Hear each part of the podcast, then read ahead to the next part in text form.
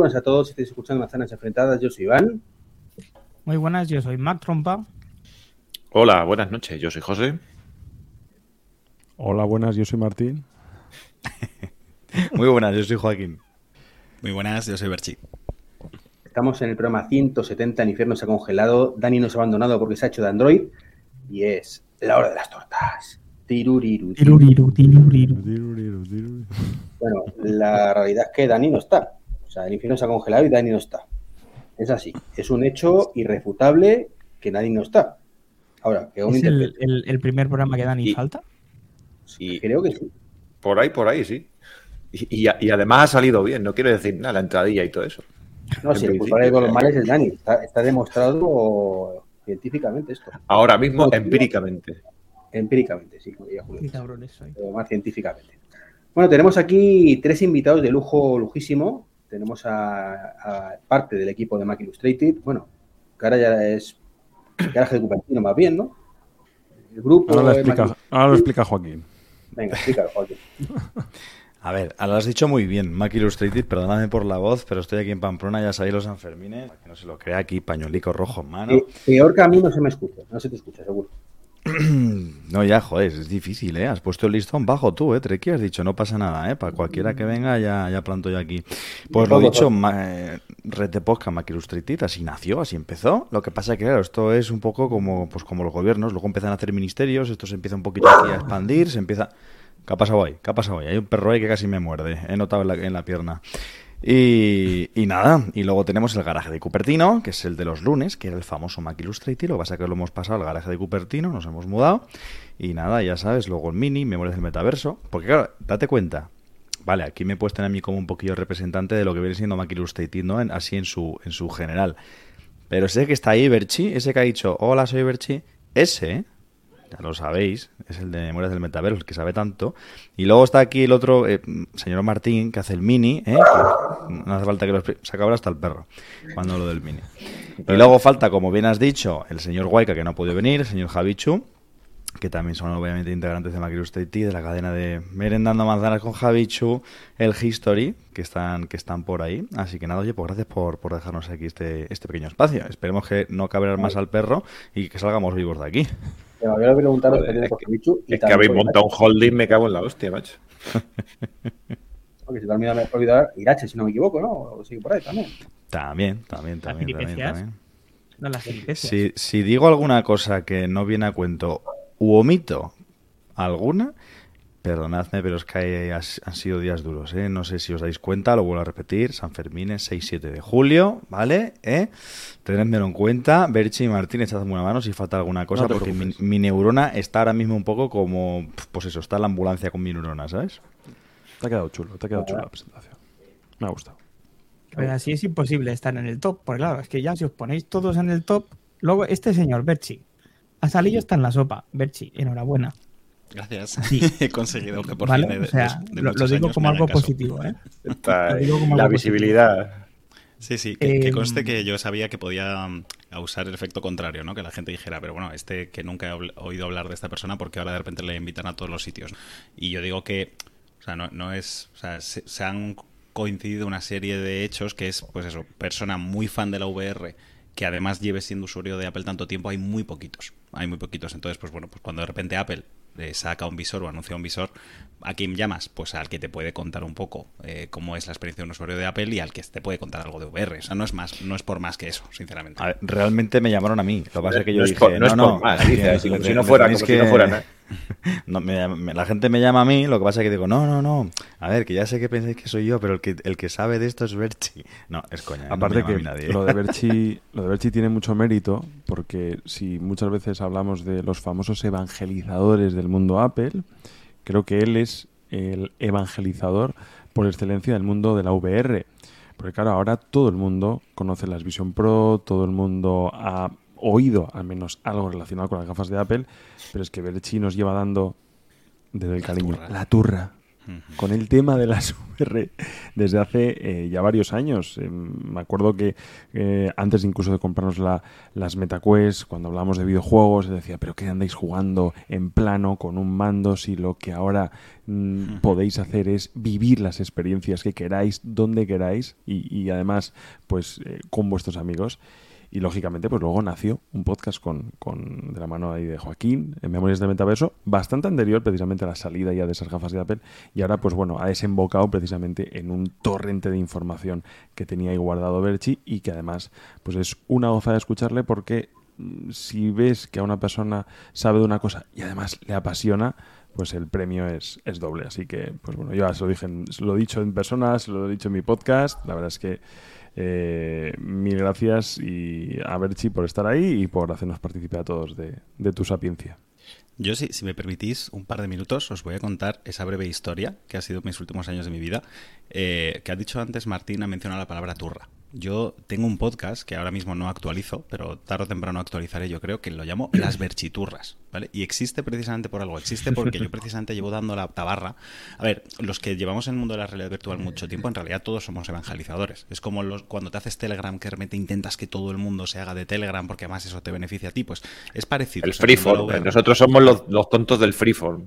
Entonces, hay gente que lleva evangelizando sobre el VR mucho más tiempo que yo. Lo que pasa es que pues poca gente lo conoce porque somos nicho. Pero efectivamente, yo llevo muchos años, como yo además coincido con que estoy metido en muchos grupos de videojuegos, pues lo que decía Martín, yo le decía mucho a la gente, es que de verdad no sabéis lo que os estáis perdiendo, hacedme caso, hacedme caso. Y a mí me conocían como el de la, el de la VR, pero el de la VR en plan en negativo, en plan ya está otra vez en sí, que sí, que, que lo sabemos, que la VR está... Me, me tuve que salir de tres grupos de Telegram porque la gente estaba cansada de oírme y al final yo me sentía frustrado porque digo, no entiendo que la gente se conforme con lo que tiene y que no, que no venga a Telegram a, intentar descubrir cosas sí, nuevas. Y yo os juro... Te lo digo con mucho cariño, es que eres muy pesado. Sí, sí, lo sé, lo sé, lo sé. Pero bueno, así he conseguido todas las grandes cosas de mi vida. O sea, mi mujer, a, mucha, mi trabajo, muchas cosas. Pero, ay, ay, ay. pero, es muy pesado, perdona que te interrumpa, Alberto, ahora sigues. Eh, es muy pesado, pero todo lo que mm, habla Berchi lo mm, apoya en una serie de argumentos súper sólidos que ya yo siempre digo, la gente que entra en nuestro chat de Mac Illustrated en Telegram para rebatirle algo, digo, cuidado, tienes argumentos porque no te, te los va a sacar. Te va a sacar GIFs, te va a sacar fotos, también. te va a sacar de todo. Y a mí también, vale, y a mí también lo que me, lo que me, lo que me gusta de, de, de, escucharle así cuando lo, cuando lo he oído, sobre todo en esta última época, que es donde más, eh, donde más lo he oído en varios, en varios programas y tal, es que además te lo cuenta de una manera, con toda la complejidad que tiene mm. este, este mundo, te lo cuenta de una manera muy plana y muy sencilla, que, que lo puedes entender fácilmente todos los conceptos que hay y tal. Y eso, ahora mismo que, que fíjate lo que son las cosas, porque ya, pues este, este mundillo pues ya lleva un tiempo rodándose y tal, no de forma masiva quizás, pero ahora con la llegada de la Vision Pro, pues ya eh, es la potencia que tiene Apple, que te lo pone en el disparadero de todo, de todo el mundo.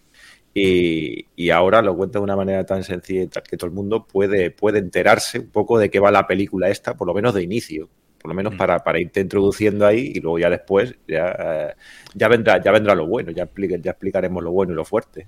A ver, en el fondo, de hecho, el, el, nacimiento de Memorias del Metaverso viene un poco con ese objetivo. Es decir, no pretendemos ser el podcast más técnico de realidad virtual que hay en el mundo. Para eso hay uno que se llama La Hora Virtual, que son unos genios, y es en el que yo más aprendo. Y luego esas cosas las intento filtrar y, como bien dices, contarlas de una forma porque al final somos conscientes de que es nicho esta tecnología. Entonces, como poco a poco, yo sé que esto va a ir cogiendo eh, adopción y la gente va a ir poco a poco integrándose en sus vidas, intentamos tener un podcast para la gente de a pie, para la gente que no ha oído nunca hablar de esto y, y, contarles qué es lo que les va a venir en un futuro. Igual no te compras un visor este año, pero es que te lo comprarás dentro de cinco años. Entonces, que la gente lo vaya entendiendo. Termino simplemente lo que estaba contando antes, eh, simplemente por mencionar por, por qué no me he negado a, salir en tantos sitios. Es porque yo os juro que lo he pasado mal. O sea, yo estaba hasta a punto de irme a un psicólogo, de decir, por favor, que alguien me deje hablar sobre lo que yo quiero hablar sin, sin quejarse, ¿no? Al menos si pago a una persona, igual no se me quejará de que le hablo Y entonces, bueno, al final decidí abrir un canal de YouTube para decir, mira, yo suelto mi turra y quien venga a mi canal no se me puede quejar porque has venido tú a mi casa. Entonces, al menos no me podrás decir que estoy haciendo un off topic. ¿Qué pasa? Que, joder, macho, pues se anuncia un visor de Apple y para una vez que me, me, dan micro y, me, y, quieren oírme hablar de esto, pues no me voy a negar. Entonces, siento si he sido muy pesado y he salido en muchos sitios, pero es que he sufrido mucho. ¿eh?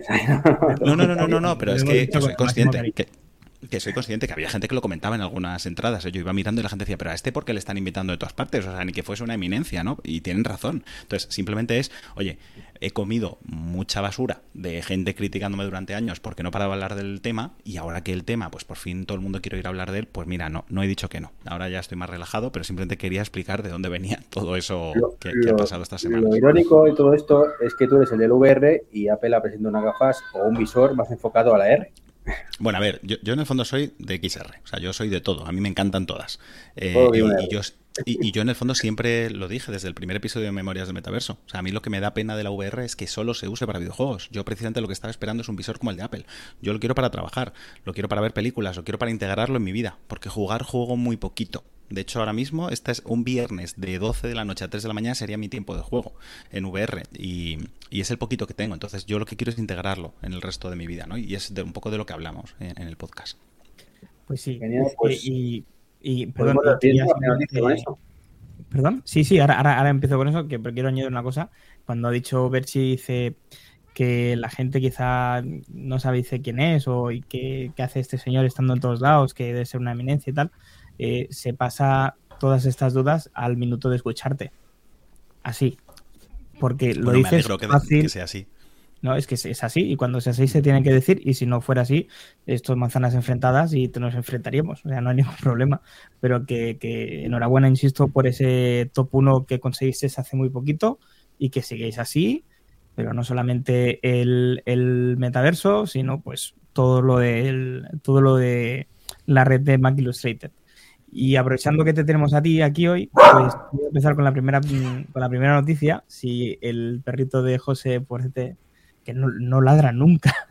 Pero hay una cosa que no he entendido, porque ahora veo que está muteado, pero el perro ha sonado. O sea, ¿cómo, cómo ha sido? No, claro, lo, he muteado justo, lo he muteado ah, justo, lo he muteado justo. porque yo diciendo, ¿Te imaginas que el perro, no le mole, no le mole nada a la VR? Joder, está Berchi otra vez aquí. No puedo con él. Ay, madre mía, con lo bueno que es el perrete. ¿Lo veis? ¿Ves nada? Eh, la primera noticia de hoy eh, viene relacionada mucho con, mm. lo que trata Bersi en sus, en sus podcasts, y es que TestFlight ya acepta aplicaciones desde este mismo jueves eh, de Vision OS, y eso quiere decir que se acerca ya la disponibilidad del kit de Apple de las Vision Pro. Entonces, creo que a partir de ahora sí que vamos a empezar a ver aplicaciones reales pensadas ya para el dispositivo de Apple. Y a mí eh, últimamente me surge una duda existencial y mm, la recojo por el Twitter de Julio y hago mías sus palabras de que encuentro que hay mucho más odio de lo normal por un producto de Apple. O sea, encuentro que eh, por el motivo que sea, sea por el peso, porque la batería esté fuera, porque vale 3.500 dólares, porque se ha anunciado pero no ha salido todavía, hay un odio irracional, ese es mi gato. Tenemos la fauna. Bueno, es normal. Eh, eh, ¿Lo veis normal? O sea, os lo digo de verdad, yo no lo veo normal. Yo lo, yo lo, veo, yo lo veo normal, no por el, no, no, por, no por cada una de esas características que has dicho de, que va a salir más tarde y tal, sino yo que sé, eh, eh, lo veo normal por, por quien lo saca. O sea, por quién, por quién lo saca. Porque es que Apple es, genera tanto esos detractores que están esperando a que presenten algo y, y, sacarle punta a cada cosa, al precio, ya se podrá discutir hasta el infinito y más allá del precio, de que te vayas a salir dentro de un año, de, todo lo demás, del peso, de que te vayan a cobrar una cinta aparte para que no se te caigan las gafas porque va a pesar poco más de lo que pensaban. O sea, pero al final todo eso lo genera la empresa más, la empresa más importante a nivel tecnológica en este sentido del mundo. Entonces, pues siempre tiene su detractor. Igual que cuando salió el iPhone original, pues ya dijeron, pues esto no va a funcionar, que es esto del dedo, joder, todo el día estábamos aquí con el stylus y ahora me vas a poner el dedo aquí para hacer esto, esto no sé qué. Entonces yo creo que lo veo normal en ese sentido, no veo normal todo lo demás porque al final casi casi ninguno lo hemos, lo hemos podido catar, claro.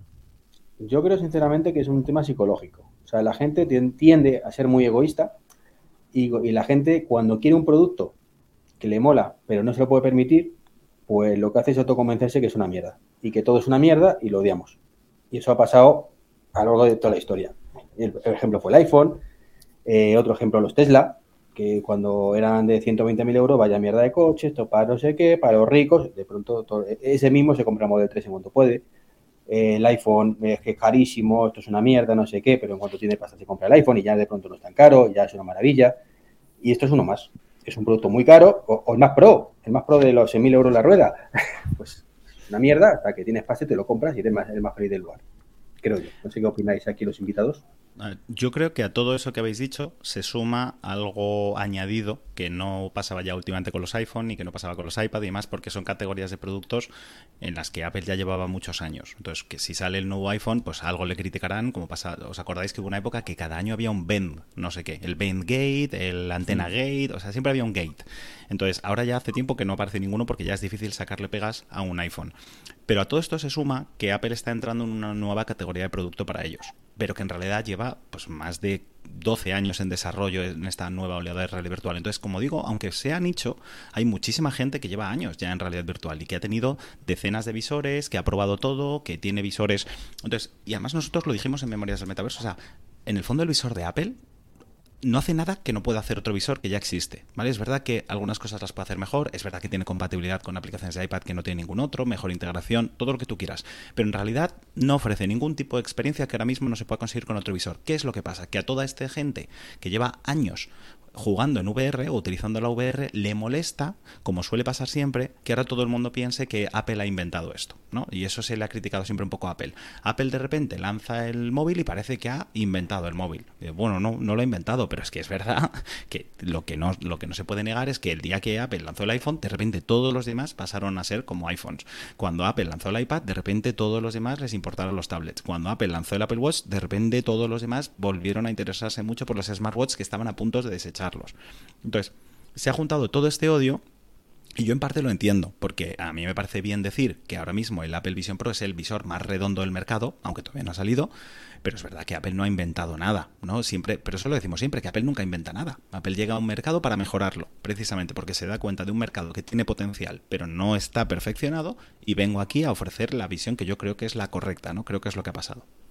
Recordé el iPhone, perdona Joaquín, que todos poníamos eh, en Windows Mobile una aplicación para hacer el unlock deslizando y cosas de estas, pues es lo que está pasando ahora mismo con el visor. De hecho, ha salido para la Quest Pro, para la Quest Pro un simulador.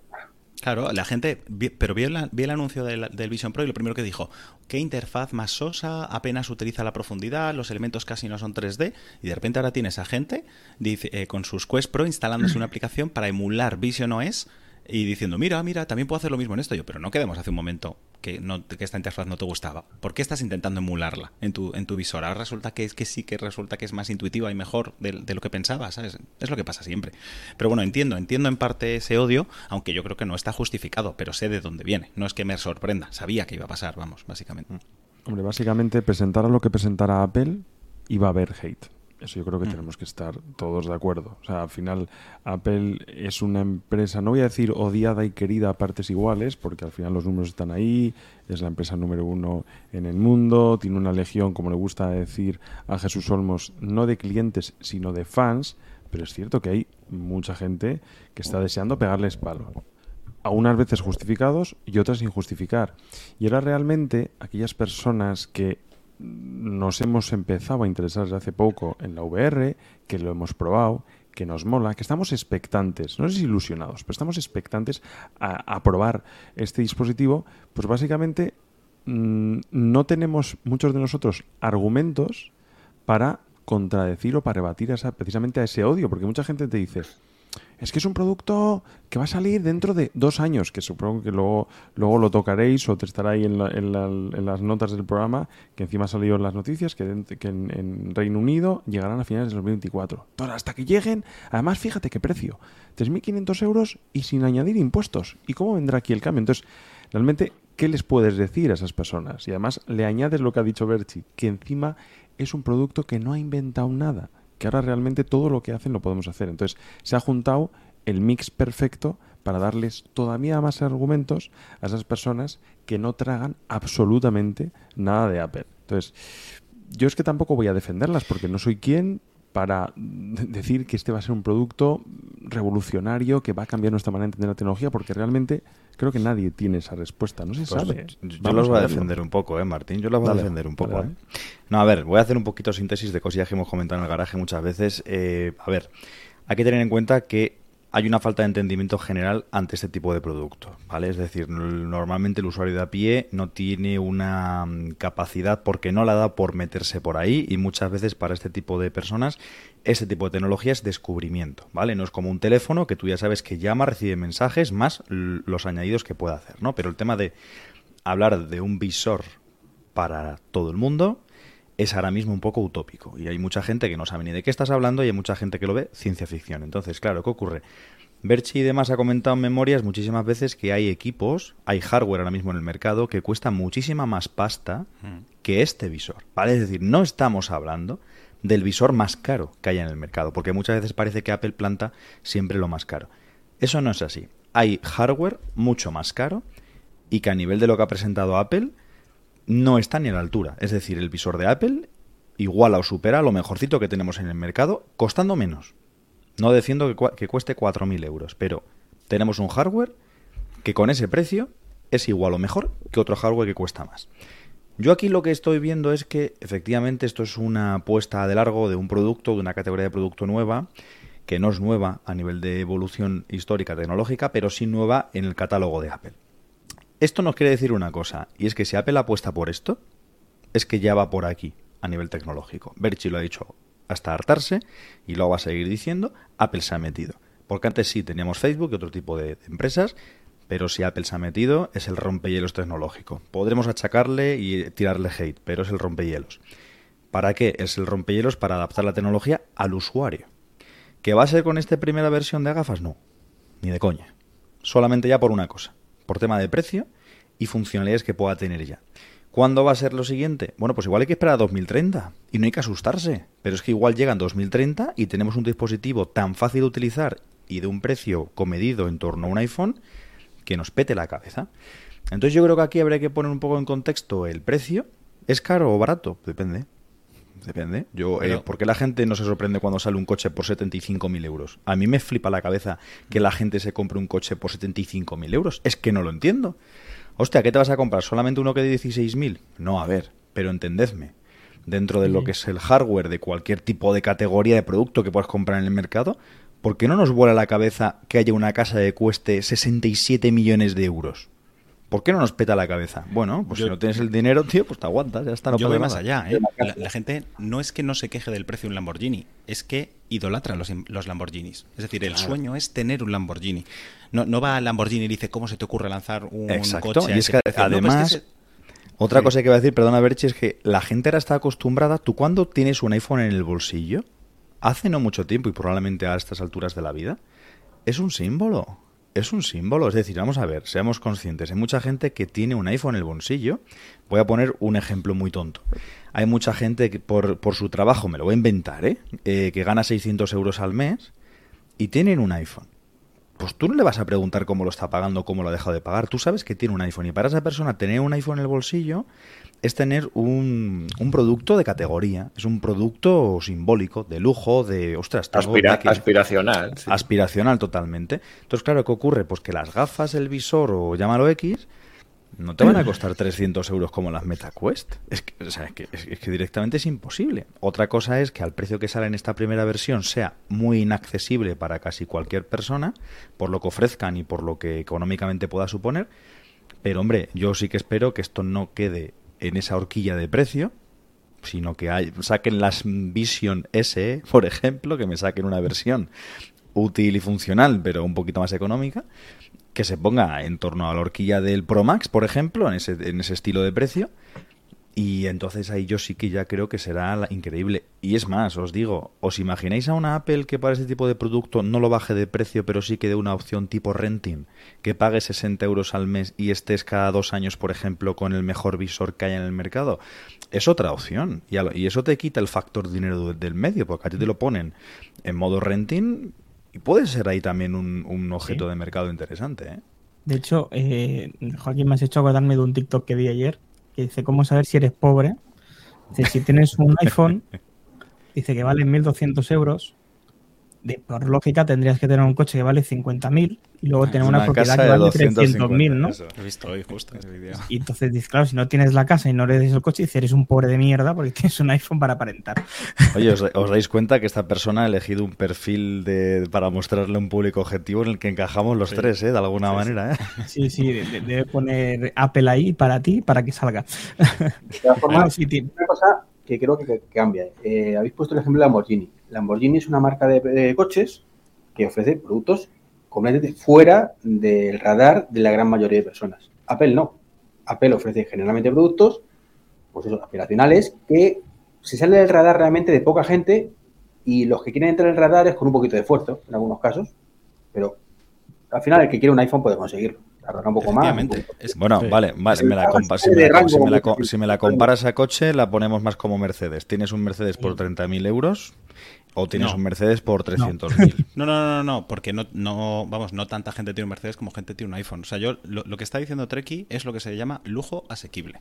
Es decir, y Apple creo que ha sido la única empresa en el mundo que ha conseguido jugar con un factor que tú has estado mencionando antes y que lo has dejado caer, eh, que lo ha conseguido llevar al extremo. Es decir, es la única empresa en el mundo que ha conseguido mezclar dos cosas que a priori no suelen estar muy ligadas, que son tecnología y moda, es decir, moda, postureo, aspiracional, ¿vale? Lo que habéis estado haciendo, hay marcas que hacen eso, marcas como Loewe, marcas como Bang Olufsen, ¿vale? Que algunos, muy, muy frikis, tienen una tele Loewe porque les gusta el diseño, no sé qué, aunque sepan que es una tele que se ve peor que otras por el mismo precio, ¿no? O, o la tele espejo esta que tiene Messi. ¿Qué pasa? Que esas empresas son muy de nicho. Apple ha conseguido llevar eso a todo el mundo y convertirse la empresa con más dinero del mundo gracias a eso. ¿Por qué? Porque todo el mundo quiere un iPhone. Y sí, evidentemente tiene parte de, eso, de moda, de postureo, de, de sociedad, pero bueno, es que también resulta que es un muy buen teléfono. Porque yo es lo que le digo a la gente, es que de verdad los compradores de Apple no son idiotas, porque si llevasen 20 años comprando sus productos y fuesen malos, tarde o temprano abandonarían el barco. O sea, yo, no creo que la gente se gaste mil euros en un teléfono solo para llevarlo en el bolsito si luego el teléfono en realidad funciona mal. Es que luego coincide que funcione. Yo por terminar con el tema del precio, ¿vale? Por si no, lo, no, os habéis oído en otros sitios, es que el, el tema del precio de verdad que, que no tiene ni discusión, porque toda empresa en el mundo tiene que vender un producto al mayor precio posible. Es la responsabilidad que tiene con sus accionistas, porque sus accionistas meten dinero para, sacar rentabilidad. Entonces, si tú vas a poner a la venta un producto, tienes que decir a cuánto es el mayor precio al que yo puedo poner este producto. ¿Puedo poner un iPhone a 10.000 euros? Seguramente no, porque no me lo compre nadie. Con lo cual vas bajando, vas bajando hasta que das con el precio idóneo. ¿Qué es lo que sucede? Que Apple no puede fabricar prácticamente unidades del Apple Vision Pro. Ha salido además hoy la noticia de cuándo nos va a llegar aquí a España, que puede que sea 2025, porque dicen que va a llegar a, Reino Unido a finales de 2024. Entonces, se rumorea que van a que las previsiones eran de 450.000 unidades, pero que puede que sean de menos, de, de, de unas 200.000. Entonces, se van a vender seguro seguro, o sea, pero es que además va a haber cola, va a haber, o sea, va a haber lista de espera para poder hacerse con el Vision Pro. Mm. Entonces, si hay lista de espera para vender el Vision Pro a 4.000 euros, ¿para qué lo vas a vender a 1.500? O sea, antes he, oído un he visto un comentario en el chat que decía, el problema es el precio, si lo bajaran, venderían como rosquillas. No, porque no pueden fabricarlo como rosquillas. Cuando lo puedan fabricar como rosquillas, que será la versión de consumo, que llegará dentro de, vete a saber, dos, tres años, entonces sí bajarán el precio. Ya no costará 4.000, ya igual cuesta 1.500, veremos. Pero esa es la forma en la que hay que descartar el precio. Hay, que quitar el precio de la ecuación, porque el precio es el que tiene que ser, que es Apple a vender todos. Sí, pues entonces pon el, mayor precio posible. ¿Te lo van a comprar a 4.000? Sí, pues ya está. Entonces, no discutas del precio. Y, segundo, también lo decía en otro podcast, si no te lo compras a 4.000, seguro que tampoco te lo comprabas a 2.000. Entonces no me vengas con el rollo de si costase 2.000, eh, entonces me lo pensaría. Seguro que tampoco, porque no te has comprado hasta ahora unas Quest 2 por 350 euros. No me creo que te compres un visor por 2.000. Pero es mi opinión, ¿eh? Pero yo, a mí me ha costado sudor y sangre convencer a, estos dos señores a que se compren unas Quest 2 por 350 euros. No me creo que el problema sea ahora que cueste 2.000 o que cueste 4.000. Pero bueno, yo creo que es más un tema de visor. Totalmente de acuerdo. O de visión, Berchi. Televisión. Bien, bien hilado, bien hilado. Pues eh, permitirme, vamos a cambiar de, tema. Mm. Eh, vamos a estar también hablando de una cosa que está muy, muy en boca de todo el mundo y es que Twitter está haciendo cosas raras, ¿verdad? Eh, que más que menos lo hemos No, qué va. No, sabemos a qué te refieres. Yo no me, había, no me había dado cuenta. Entonces, ¿qué pasa? Que no solamente está haciendo cosas raras, sino que además está amenazando eh, a Meta por threads.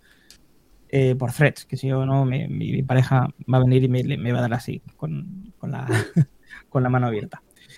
Y es que, bueno, pues Threads está poniendo cosas bastante complicadas a, Meta. muchos usuarios ya se están reservando su nombre y seguramente usando eh, con más o menos éxito esta nueva red social de Meta.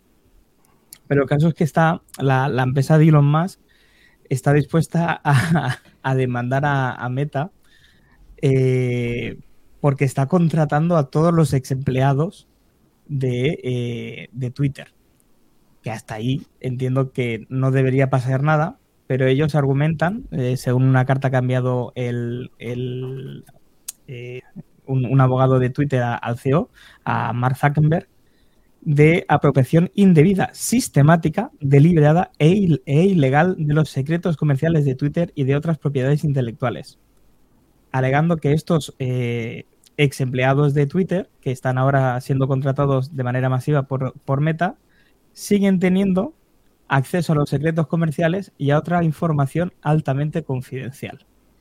Pero a ver, ¿no habían dicho esto de esto no me dices en la calle? Sí, esto, es un... Esto Elon Musk ha dicho, no me, eso no, tú no dices en la calle. Yo estoy esperando a, Ibai ahí a que organice la velada con, ellos dos. pero, pero aquí hay una, hay una cosa que no entiendo. Igual me he perdido algo. Em, echan a la calle a empleados de Twitter son contratados por Meta y quieren denunciar a Meta por que van a poseer a gente que sabe cosas de Twitter. Hombre, yo entiendo que eso sí que tiene que ver que cuando tú trabajas para una empresa, seguramente, y, empresas tan tú firmas. Tú firmas Pero aquí, hay un tema de compliance que tú lo tienes que, que, esto. Y es más, al que se le puede caer el pelo es al, empleado que desvelase secretos, no, no la compañía que lo contrata. O sea, tú hay ah. una serie de know-how que no te puedes llevar a otra empresa. O sea, tú puedes llevarte tu, tus conocimientos de... Oye, si vamos a seguir diciendo palabras en inglés, me lo decís, ¿eh? que me saco el diccionario y empiezo yo también a que soltar. Pues, ¿eh? eh base de conocimiento, no sé cómo decirlo. Eh, pero que si, si te llevas algoritmos o si te llevas determinadas tácticas que a lo largo de tu paso por Twitter sabes que funcionan mejor o peor y que estaban bajo tu NDA, evidentemente ahí estás infringiendo reglas. Entonces, eso lo desconozco si se ha hecho o si no se ha hecho. Seguramente al final, mm, en Estados Unidos se, demandan por todo. Entonces, lo, primero es demandar. Luego ya veremos si tenemos razón o no, pero seguramente sea por eso. Eh, pero vamos, sí que puedo llegar a entender que no es simplemente me, enfado porque me has, me has contratado a un empleado que yo despedí sino el hecho de que, oye, lo que no puedes hacer es copiarme Twitter utilizando secretos de empresa. ¿sabes? Entiendo que van por todas formas. pero también hay que tener en cuenta que hay secretos y hay secretos. Entonces, bueno, o sea, decir, al final... La verdad, y la verdad. Claro, esto es como cuando tú contratas un, una persona que está en un laboratorio y te lo llevas a otro y utiliza cosas que el hombre usaba. Bueno, es que hay cosas que. Pero te digo, ¿eh? ahí el problema lo tendría el empleado, no la empresa. De todas formas, suscribo todo lo dicho por vosotros, pero ya metidos en, en, harina de la noticia de precisamente lo que está haciendo Twitter, del lanzamiento de la nueva aplicación de Meta, yo no sé, a lo mejor no estáis de acuerdo conmigo, pero yo no sé hasta qué punto es relevante el know-how o lo que puedan transmitir estas personas eh, a, Meta de, mira, Twitter funciona por aquí, porque creo que la batalla está tan decantada en favor de Twitter por precisamente todo ese núcleo de personas que utiliza ya Twitter. Entonces, realmente, eh, ¿qué nos va a ofrecer la aplicación de Meta? Porque al final, mm, esto ya está todo inventado, es una aplicación de mensajes, ¿no? Te termino ahora, José Luis. Eh, simplemente, me recuerda a los clásicos ejemplos de WhatsApp, Telegram. Realmente. Sí, pero nadie, ha nadie ha tocado las pelotas en WhatsApp, ¿eh? Cuando, si una empresa se metiese detrás a tocar las pelotas en WhatsApp, ojo la gente que sería Telegram, ¿eh?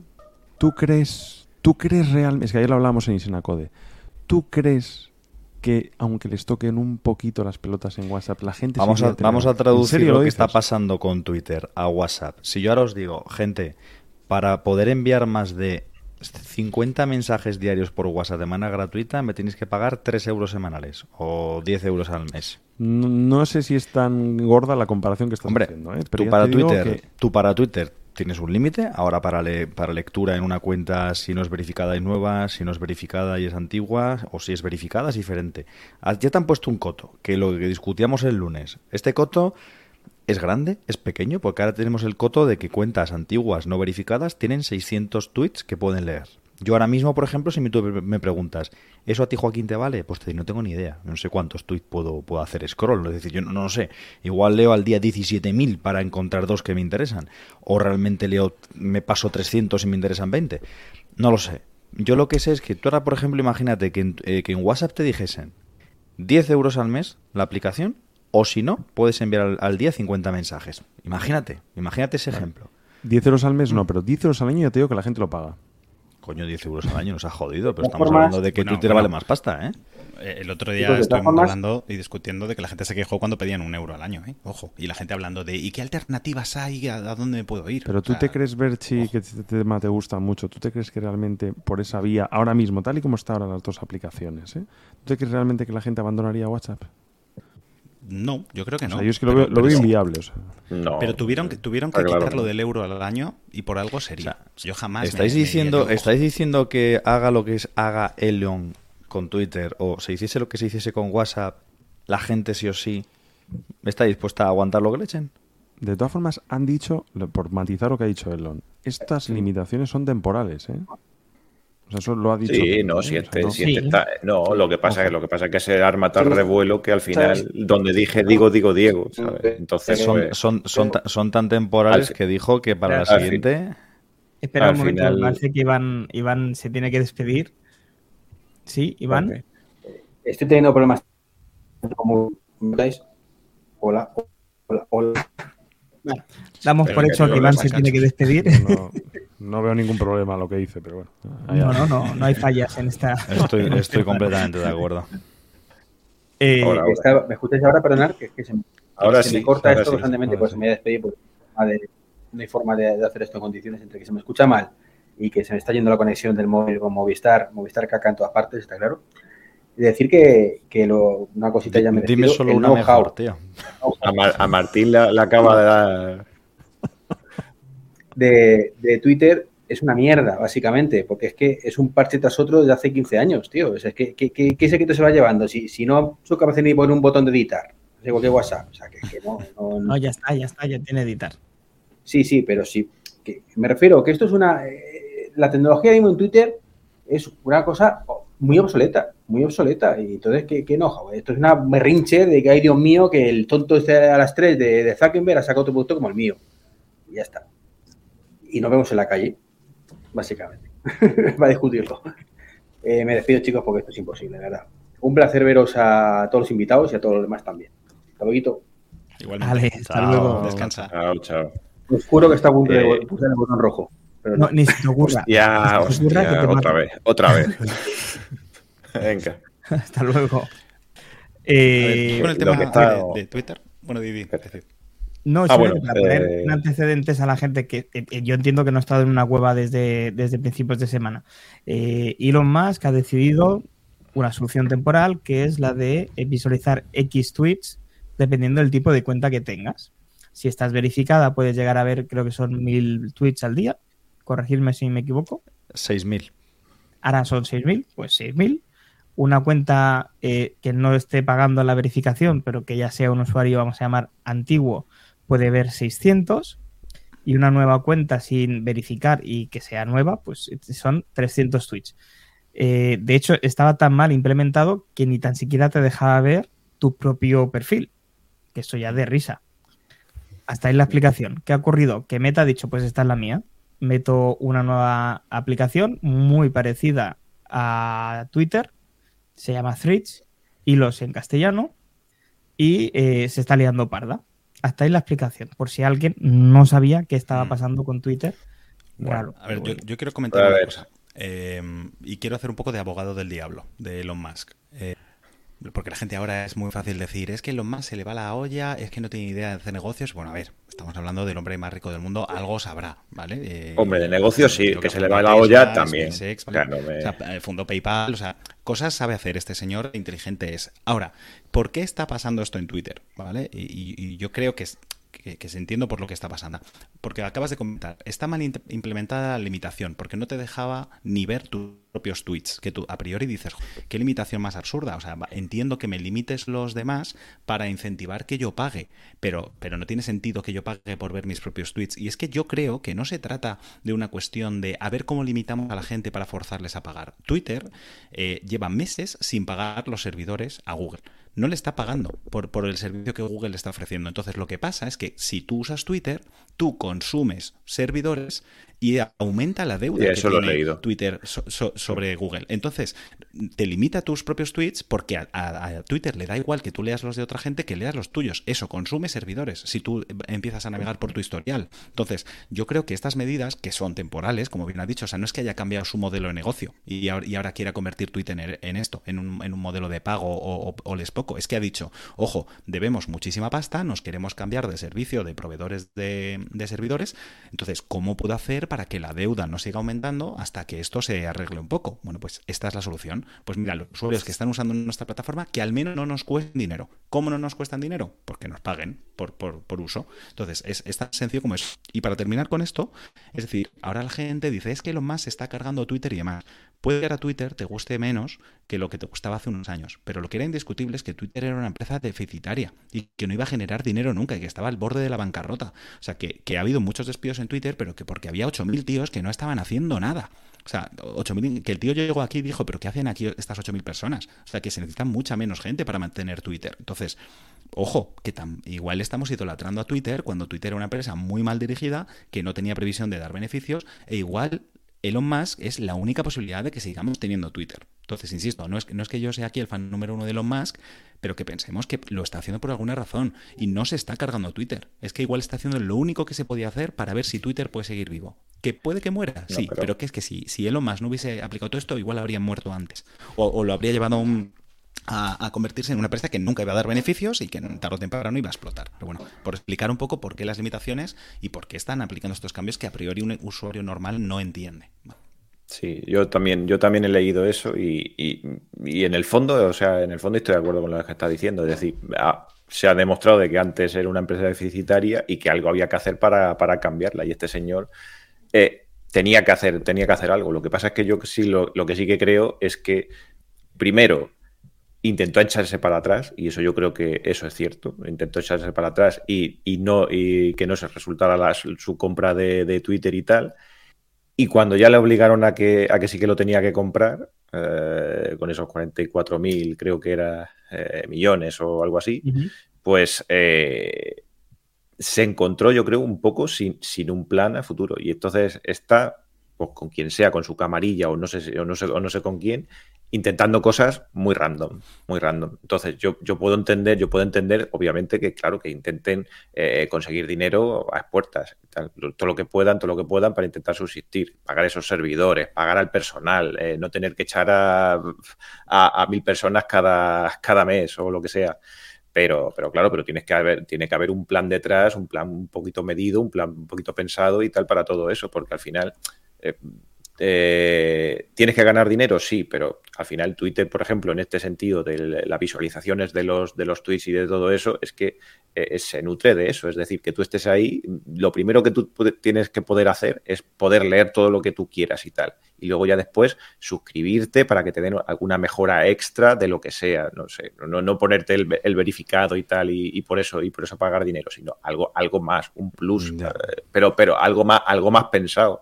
Pero en una, en una red social que se trata de ver los tweets de las personas a las que sigues, que ejemplo, yo que sé, si tienes 600 tweets, pues es como dice Joaquín, no sabes si, te, si, si da más o menos, pero puede echar una cuenta de decir a cuántas personas sigues. Pues yo que sé, pues sigues a, a 200 personas. Eh, eh, si esas 200 personas publicaran tres tweets, ya te habías comido el límite ese, si eres, una, si eres una persona nueva y tal, que, estés en, mm. en Twitter. Entonces, entonces quiero decir que, tiene que tener un, poco más de, plan por detrás para, todo eso. Y, sobre lo que decíamos de, perdona, y ya, ya termino, y sobre mm, con el tema de threads y todo eso, eh, lo que decía Martín y tal, de que de que, claro, la base, la base de usuarios de Twitter y todo eso, pues es su principal, es lo mismo que lo de lo de WhatsApp y todo eso. Pero si hay alguna que le puede, que le puede hacer sombra, esa es Meta, porque está implementando todos los usuarios que tiene de Instagram. Instagram es una gran red social. Nos pesará que nos pese, con las condiciones de publicidad, con las condiciones de privacidad, con, con todas las condiciones y, tiene esa base de usuarios detrás, que, ya de momento ya tienes tú reservado. Cuando te haces la cuenta de Threads, tú ya tienes reservado tu nombre de Instagram ya como cuenta de, como cuenta de, de, Threads. Entonces, pues ahí ya tiene una base de usuarios potente o más que, por ejemplo, otras, otras redes que han surgido, como Mastodon y todas esas que ya las conocemos de sobra, que, puede dar pensar de que puede ser un adversario bueno. ¿Qué quieres decir? Si, me permitís darme opinión con esto, eh, a ver, yo creo que aquí hay dos lecturas. Una es la, el mapa empresa y otra es el mapa usuario. Desde el punto de empresa, eh, coincido con Berchi a nivel del momento actual de Twitter, de que Elon ahora tiene que buscarse las castañas y conseguir que este barco flote. Pero el problema es que tiene que conseguir que este barco flote cuando, y ahí no coincido tanto, pienso que Elon se ha encargado un poco de hacerlo hundir. O sea, me explico. Eh, Elon, la sensación que da, y creo que esto no hace falta comentarlo, es una de las personas más listas y brillantes que hay. Eh, lo que pasa que es una persona que es peligrosa para, para, el resto de las personas menos para él. O sea, es decir, para él es una persona brillante porque quiere un objetivo y hasta que no lo tiene no para. Es una persona que tiene esa capacidad y por eso a nivel empresarial es tan tiburón. Pero creo que a nivel usuario eh, es muy peligroso. ¿Por qué? Pues porque la sensación que da, y ya no solo sensación, sino que parece ser una percepción real, que es como un pollo sin cabeza. Yo creo que lo de Twitter fue una calentada y al verse ya con el, con el marrón encima, pues la sensación es un poco de improvisación. Entiendo que en ese tipo de perfiles de persona, en estas esferas, estos capitales, seguramente eh, parecerá más improvisado de lo que realmente es. Pero a lo que yo quiero comentar un poco es que al final Elon lo que quiere con Twitter simplemente es obtener más dinero. Obtener más dinero. Eh, no piensa en absoluto en el usuario. Sí que es cierto, puede tener razón Berchik, a lo mejor no nos quedaba otra para seguir usando Twitter, que ocurriese algo de esto, pero yo creo que Twitter tal y como estaba, independientemente de la plantilla que tuviese e independientemente del dinero que generase, creo que Twitter estaba muy bien para el usuario creo que estaba muy bien. Ya solamente con el hecho de permitir que aplicaciones de terceros nos diesen todas las opciones que la aplicación nativa de Twitter no nos daba, creo que era un servicio muy ventajoso y una red social muy potente. ¿Que podía haber venido un cambio sustancial a nivel interno de cómo se consiguen los ingresos? Bueno, eso lo sabrán la gente que, controle de economía y que controle de, de, empresa. Yo, a nivel usuario, es decir, lo que, lo que percibo a nivel usuario, Ostras, es que se le pegado un golpetazo a Twitter que, no sé si otro tipo de aplicaciones o de redes podrían haber aguantado eh, esa sacudida, esa sacudida tan fuerte. Entonces, me encantaría volver a ver un Twitter más similar a lo que teníamos antes en cuanto a experiencia y uso y libertad para, para poder utilizarlo independientemente de luego las gestiones que se hagan internas para, bueno, pues para que lo más haga más rico de lo que es, pero por lo menos que el usuario se sienta otra vez libre y, a gusto dentro de la red social y no encuentre limitaciones que si no pasas por caja no las quitas, ¿no? Eso es un poco lo que esto. Sí, sí, yo estoy convencido de que Elon cuando decidió comprar la red social eh, se esperaba encontrar mierda dentro, pero no tanta. Eh, un poquito lo que tú dices, que seguramente a nivel de improvisación, lógicamente, pues eh, es menos de lo que aparenta en un principio. Y me da a mí la sensación, y yo tengo un voto de confianza totalmente para Elon, de que esto lo va a sacar para adelante, a pesar de que hace cosas muy extrañas. Pero bueno, pues esto lo veremos con el tiempo y, bueno, veremos a ver. si solamente quedaremos dos aquí, porque entre que se han ido unos yo lo que no sé es dónde queda, lo que no sé dónde queda Mastodon con esta aplicación nueva que, estamos comentando, porque en teoría Mastodon ¿eh? era un poco ese animal que mm. venía a comerse al pajarito. No nos olvidemos de. Sí, este se supone que era el lobo que venía a comerse a Twitter y yo creo que de momento se está comiendo el solo. Eh, el rabo. Bueno, no, no, yo no lo veo, yo no lo veo así. O sea, fue, eh, fue una alternativa y tal, que, es, que está muy bien, porque yo la verdad es que intento estar por allí bastante y todo eso, pero es mucho más complicado que lo que es eh, Threads, que lo que es Twitter y todo eso. Entonces, para una persona que, que sea neófita en todo eso, pues no es lo mismo. O sea, tiene mucha más complejidad. Aunque al final te la aprendes y no, y no es tanto, pero, pero sí que es verdad que a nivel de usuario, que es lo que estamos hablando, a nivel de usuario, pues no una red social tan sencilla como conectarte, seguir a 400 personas y venga ya de ponerte ahí a hacer scroll vertical hacia abajo hasta el infinito y más allá. Entonces, eh, eh, es un poquito es un poquito más complicada y además, ya te digo.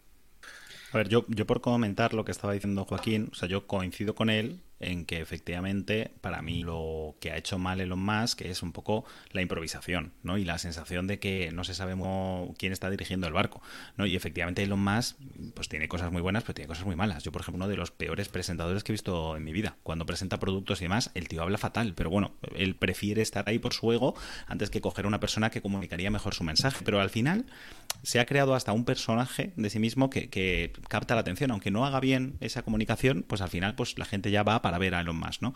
Sin embargo, sí que es verdad que, o sea, no es que esté en desacuerdo, pero Joaquín dice, eh, no piensa en el usuario, lo único que quiere es ganar dinero. Yo ahí tengo dos comentarios. El primero, toda empresa, el objetivo es ganar dinero, ¿vale? Salvo cosas muy extrañas como Telegram, que en su modelo de negocio en teoría es otro, eh, que es ninguno, básicamente, aunque vete tú a saber lo que estarán haciendo los rusos, se supone que nada, pero vete tú a saber. Eh, pero la cuestión es, toda empresa tiene que ganar dinero. Pero tú dices, no piensa en el usuario. Si no está pensando en el usuario, mal. Porque la mejor forma de generar dinero es que tu usuario esté eh, contento en tu aplicación y que no quiera dejarla nunca.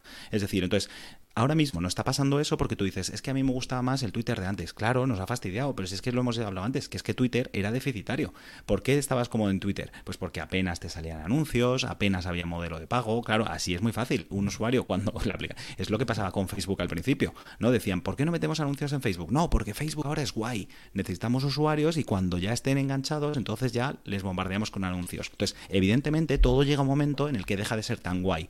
Netflix molaba mucho más cuando costaba 4 eh, euros al mes y tenías peliculones todos los fines de semana. Ahora resulta que la calidad ha bajado muchísimo y encima, encima te cobran el triple. Entonces ahí ya no es tan guay. Pero es que no puedes mantenerlo guay toda la vida porque lo guay no te da de comer. Entonces, el objetivo de los más, si es hacer dinero, será que Twitter sea un espacio donde el usuario esté a gusto y no quiera salir. Lo que pasa es que ahora es un momento muy difícil porque esto es, pues yo qué sé, como cuando un partido político coge un gobierno que viene de una crisis y hay que hacer recortes porque la, la economía está muy mal, ¿no? Entonces se pasan momentos duros, pero si el objetivo de Elon Musk es hacer dinero, su prioridad número uno tendría que ser pensar en el usuario y es cómo consigo que mi usuario esté contento con la aplicación. Pero de alguna forma hay que monetizarla, porque es lo que hemos dicho antes, que si no, o sea, claro, evidentemente si te dan algo gratis, pues tú vas a estar...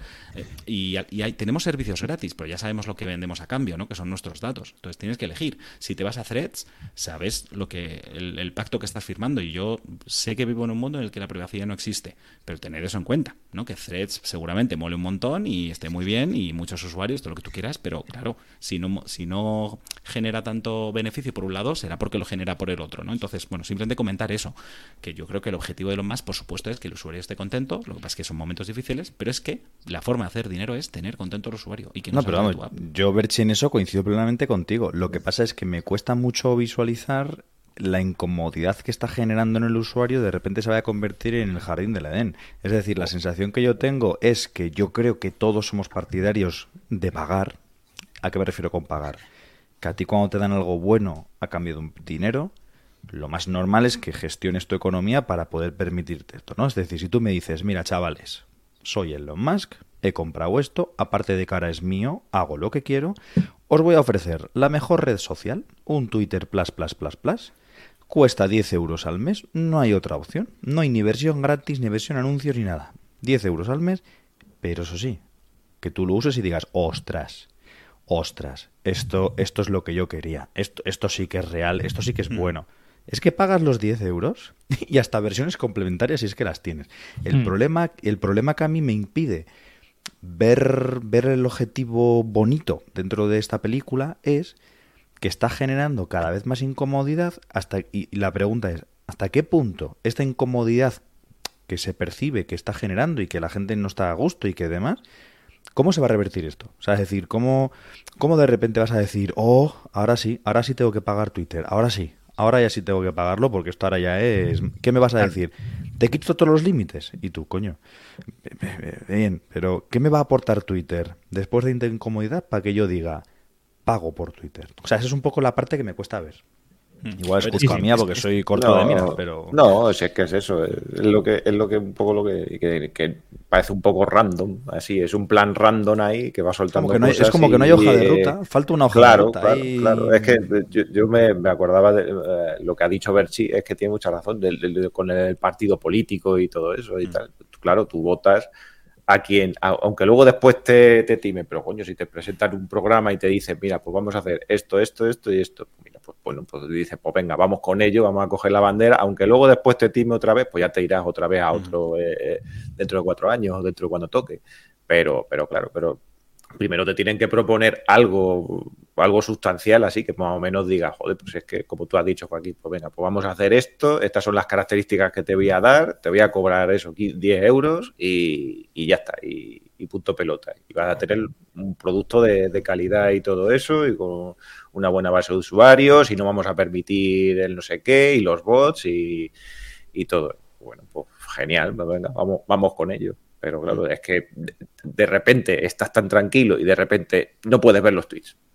No se sabe por qué. Y luego ya después a las dos horas te, te enteras de que, eh, que ha puesto el límite ese y, y- y ahí te has quedado y te, claro, te quedas así con una cara como diciéndome, "Joder, a ver mañana, a ver mañana la que lía otra vez. Yo decir que me resulta curioso porque Twitter, yo, por- yo uso Facebook eh, y Yo tampoco. Instagram, Instagram, o sea, Facebook e Instagram me las quité del móvil. Es decir, no me he, baja- no me he dado debajo de la cuenta, pero al, insta- al desinstalar la aplicación solo lo consulto de vez en cuando cuando estoy en ordenador en navegador, lo que hace que las use mucho menos. Lo hice aposta para no pasar tanto tiempo en ellas. Yo congelé la cuenta también, sí. Entonces, o sea, la Twitter es la red social que más uso, quitando TikTok. Es que TikTok es verdad que al final, eh, deslizando vídeos, se te va la vida. Pero a mí todavía no me ha salido el mensaje de limitación de tweets. No sé si a vosotros. Eh, no No, sé, igual tampoco. vosotros. Yo no porque no, no consulto tanto Twitter. O sea, sí, seguro tan- que no he llegado ni a ningún límite. Claro, tan restrictivo, tan restrictivo no será. O sea, es que, joder, si te, si te salta muy pronto, o sea, si te salta por la mañana recién empezado el día, joder, macho, es que yo qué sé. Igual es que de verdad te viene bien de- dar un descanso de Twitter. No sé, a mí no me ha saltado. Pero bueno, por otro lado, también es que hay dos cosas. Es muy difícil encontrar por qué cosas está dispuesto a pagar el usuario. Porque yo, por ejemplo, soy súper fan de Telegram, pero súper fan. Y WhatsApp es, vamos, eh, intento usarla lo menos posible y lo consigo. Pero, por ejemplo, yo no pago Telegram Premium. ¿Por qué? Porque las cosas que aporta Telegram Premium no, no, no siento que sean necesarias. Pero tú me dices mañana que para usar Telegram tengo que pagar 5 euros al mes y yo los pago encantados. Y yo digo, no, no, es que claro, mis 5 euros están yendo a que yo pueda usar Telegram, a que pueda comunicarme con la gente, a estar en menos grupos, aprendiendo lo que aprendo, seguir canales, todo lo que tú quieras. Ahora, pagar lo que te piden por tener stickers mejorados, no sé qué, a mí no me aporta. Casi prefiero que me pongan un botón de donar y yo cada mes les dono un euro. Pero Es no me más, aporta Berchi, valores. Hay mucha gente que ahora mismo está pagando esa mensualidad de Telegram. lo de hecho, Martín, un ejemplo, eh, por darles Dani, el- Dani Claro, también claro, está sí, pagando. exacto, por, exacto. por, por David, darles el apoyo. Claro, Mm. yo, yo me lo planteé, ¿eh? pero es que dije, es que o sea, me parece demasiada cantidad. O sea, es decir, prefiero que me, me de- me dejes elegir a mí la cantidad. Déjame donar, no me des nada a cambio, déjame donar y yo te dono, como le dono a la Wikipedia, ¿no? Porque me Niño, aporta te, valor. te- te ponen, te ponen la opción de donar lo que quieras y pides cambio de un euro. O sea, decir que al final.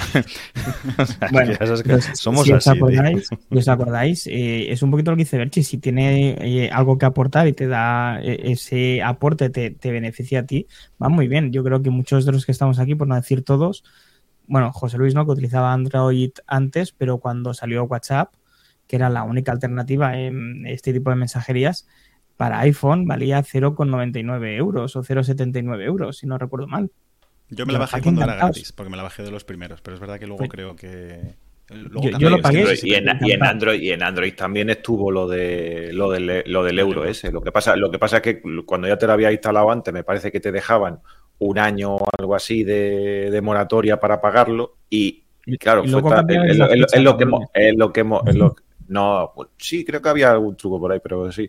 Pero luego después, luego después se armó tanto revuelo, que es lo que hemos hablado aquí, que, que lo quitaron luego después. Entonces no llegaste ni a, no llegué ni a pagar el euro ese.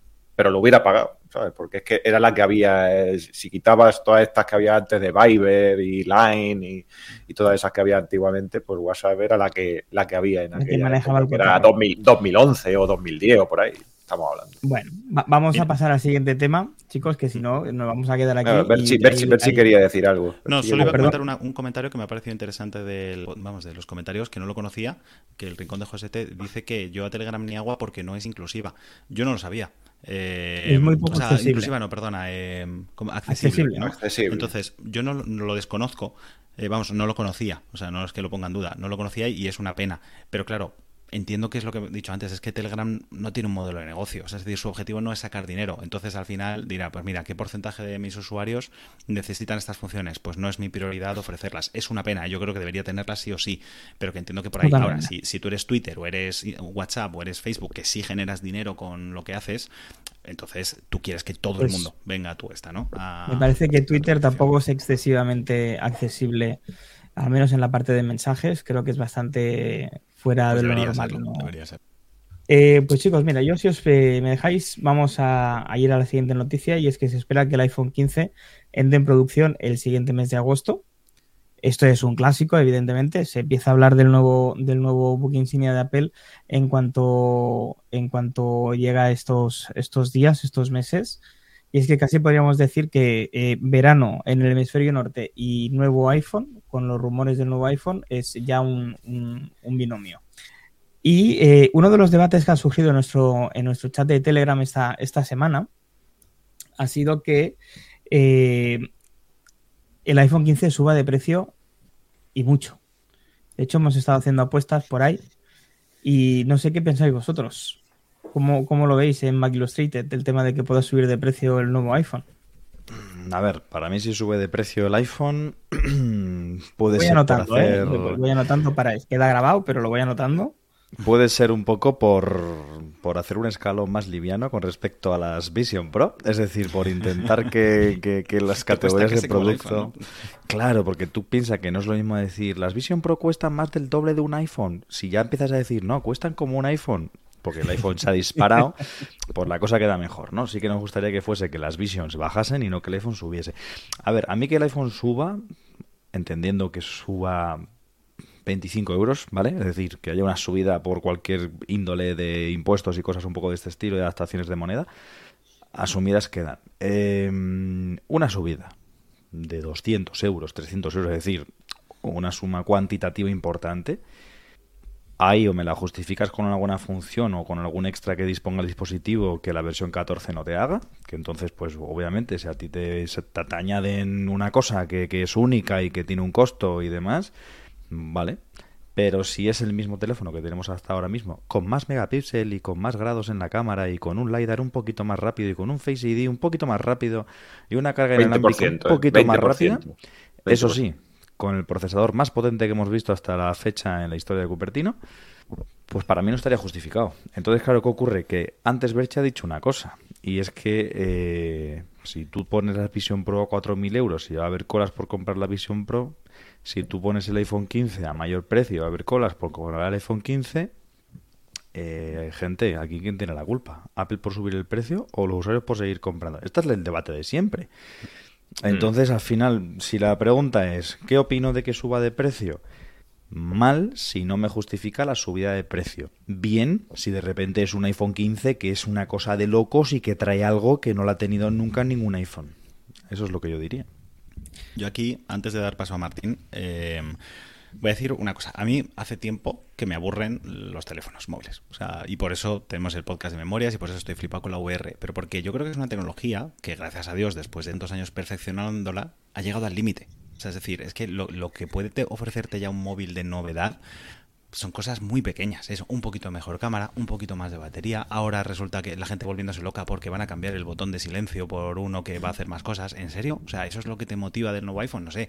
Es que a mí me gustaba cuando te compras un nuevo iPhone y de repente tenía GPS, de repente tenía giroscopio, de repente eh, podías grabar vídeo, que antes no podía grabar vídeos. Esas cosas sí que eran diferenciadoras, ¿no? Entonces, y pasa un poco lo que ha dicho Joaquín. Yo creo que debemos dejar de mirar de una vez lo del precio como si está justificado o no, porque insisto que el precio viene marcado por otras razones. Y es cuestión todo de perspectiva, porque me ha gustado lo que has dicho de así lo acercan más al Vision Pro. Hoy he visto un meme muy gracioso, bueno, no era un meme, en realidad, que decía, ¿qué escogerías por el mismo dinero? Y salía el Mac Pro de 7.000 euros o unas Vision Pro más un MacBook Air más un, unos AirPods Pro Max de estos, más eh, un iPhone. No, sé si he repetido productos o qué. Y claro, de repente dices, ostras, o sea, por el precio de un MacBook Pro, te, o sea, de un Mac Pro te puedes comprar todas esas cosas con lo, con lo caro que se supone que es. O sea, entonces, al final igual tan caro no es el Vision Pro. Entonces, la cuestión es que Apple precisamente por este perfeccionamiento que ha habido de los teléfonos, hay mucha gente que cada vez necesita menos cambiar de móvil. O sea, antes es que tú intentabas correr una versión antigua de iOS, o sea, yo todavía me acuerdo de tener el iPhone 3G y correr iOS 4, y eso era un dolor, o sea, de que tardaba 10 segundos en abrirse una aplicación, porque no estaba preparado para la multitarea y una serie de cosas que tú dices, mira, me toca, o sea, yo me acuerdo de escribir frases enteras con el teclado hasta que aparecía la primera letra en pantalla. Eso ya no pasa. Entonces, hay una serie de cosas que llega un momento que la gente dice, mira, es que con este móvil me vale de sobra. Porque además yo ni siquiera sé sacar buenas fotos. Entonces, por mucho que me actualice al siguiente, es que no le voy a sacar partido. Yo, por ejemplo, que era un friki de comprarme el iPhone todos los años, ahora me he plantado en el 13 mini. Y me compré el 13 porque tenía el 12 mini, como sabía que el 13 mini iba a ser el último, dije, quiero tener el último, ¿vale? No, lo que no quiero es tener que comprarme el año del 14 el 13 mini porque no ha salido el 14 mini. Y, os juro que este año no me voy a comprar el iPhone, porque ya, ya está, yo, yo ahora mismo lo que más valoro en el iPhone es el tamaño. Quiero que no me moleste, porque todo lo que hace me lo permite. Y termino diciendo, lo que Apple se ha dado cuenta es, como la gente cada vez renueva los móviles cada más tiempo, cada vez vende menos. Luego tengo que venderlo más caro para seguir generando el mismo dinero o más, que también mi objetivo es intentar ganar un poco más cada año. Por eso Apple hace tiempo que dejó de dar cifras de ventas de los iPhones, porque a un accionista no le importa si se venden 100 millones de iPhones o se venden 20. Lo que le importa es cuánto dinero genera la empresa. El problema es que si dice que ha vendido menos iPhone que el año anterior, la bolsa es como es. Y, caería en bolsa, porque el, accionista es nervioso. Pero al, al accionista lo único que le importa es, ¿qué más te da los iPhone que hemos vendido este año? Ellos saben, hemos vendido pero la, cuestión es, hemos generado más dinero y ya está. Pero como saben que van a vender menos, porque la gente ya no tiene esa necesidad de cambiar de móvil cada tanto tiempo, o sea, cada tan poco, tienen que ponértelo a un precio mayor. Eso unido a que el precio de la vida sea elevado, el precio de los componentes también y todas estas variables. Pero de ahí viene el precio. Si es que no hay que intentar justificarlo por funcionalidades ni nada de estilo. Y es más, Berchi, gente, os admito, os subo la apuesta. Si suben el precio, van a hacer el siguiente cambio. Van a zamparse la versión mínima de almacenamiento, la básica porque así ya lo tienen justificado. Te dicen que parten de la siguiente y a correr. Bueno, eso lo suelen hacer siempre, sí. Vale, no, pero es que lo, de, lo del iPhone es muy exagerado. ¿eh? Berti no se compra, ha jurado que no se compra el nuevo iPhone. No, no, no. Que va. Martín, ¿lo vigilamos? ¿eh? Por tamaño. O sea, es que no, no, hay que, no ni que vigilarlo, vamos. se lo compra sí o sí. Sí, a ver. Martín ya tiene a palabra la venta al suyo, o sea. Pues mira, casualidad, este año creo que no va a haber venta del mío porque mi padre tiene un 8 Plus. O sea que hay venta interna, Martín, no mientras hay venta interna y punto. Lo comido por lo servido. Las, como las gallinas que entran por las que salen. y, y, realmente, a ver, está muy contento, pero sí que es cierto que le gusta sacar fotos y he dicho, bueno, pues este año yo creo que es un buen salto pasar del 8 Plus al iPhone 14 Pro Max. Pero siempre digo lo mismo entre los podcasts a los que voy, intentar más hacer lo que decimos muchas veces y no lo que hacemos, porque nosotros lo decíamos a la mañana también creo que en nuestro grupo, somos un 0,001% de la población o del tipo de cliente. Estoy totalmente de acuerdo con lo que decía Berchi. Si no es necesario cambiar cada año de teléfono, si es que ahora la longevidad de los sistemas operativos en nuestros iPhone es increíble el rendimiento que obtienen. Yo he cogido el iPhone que os digo de mi padre, el 8 Plus. Realmente le voy a cambiar de teléfono no porque falle el sistema operativo, porque a lo mejor quiere. Porque me quiero comprar el 15. Algo mejor. ya, y necesito una excusa. Pero y no, quiero, y no quiero tener que pelearme en Wallapop. Correcto. Este año paso ya de, andar ahí en el mercadeo de los iPhone. No, pero ahora en serio. Eh, a lo mejor quiere, oye, sacar fotos nocturnas o de un mejor teleobjetivo. Pero cojo su, iPhone. igual, ¿eh? Solo. Eso es. Cojo y digo, pero si va genial. Y esto a mí antes no me pasaba. Yo, el primer iPhone que tuve era el iPhone 4 y sí que a los 2-3 años, ostras, ya había cosas ahí que se arrastraban. Y precisamente hay muchas personas que conozco que dejaron la marca en ese momento por cómo, mm. se, cómo se sintieron con esos dispositivos. Yo tengo una persona muy cercana en mi trabajo que es, tenía el 4S. Se lo compró y dijo, bueno, pues oye, tengo un iPhone, me ha costado mi dinero, lo que decíamos antes, mm, pero bueno, quiero apostar por él, a ver qué tal sale esto del iPhone que todo el mundo habla. Dos, tres años bien, cuatro, y luego ya el iPhone, no, no sé qué versión fue, se arrastró.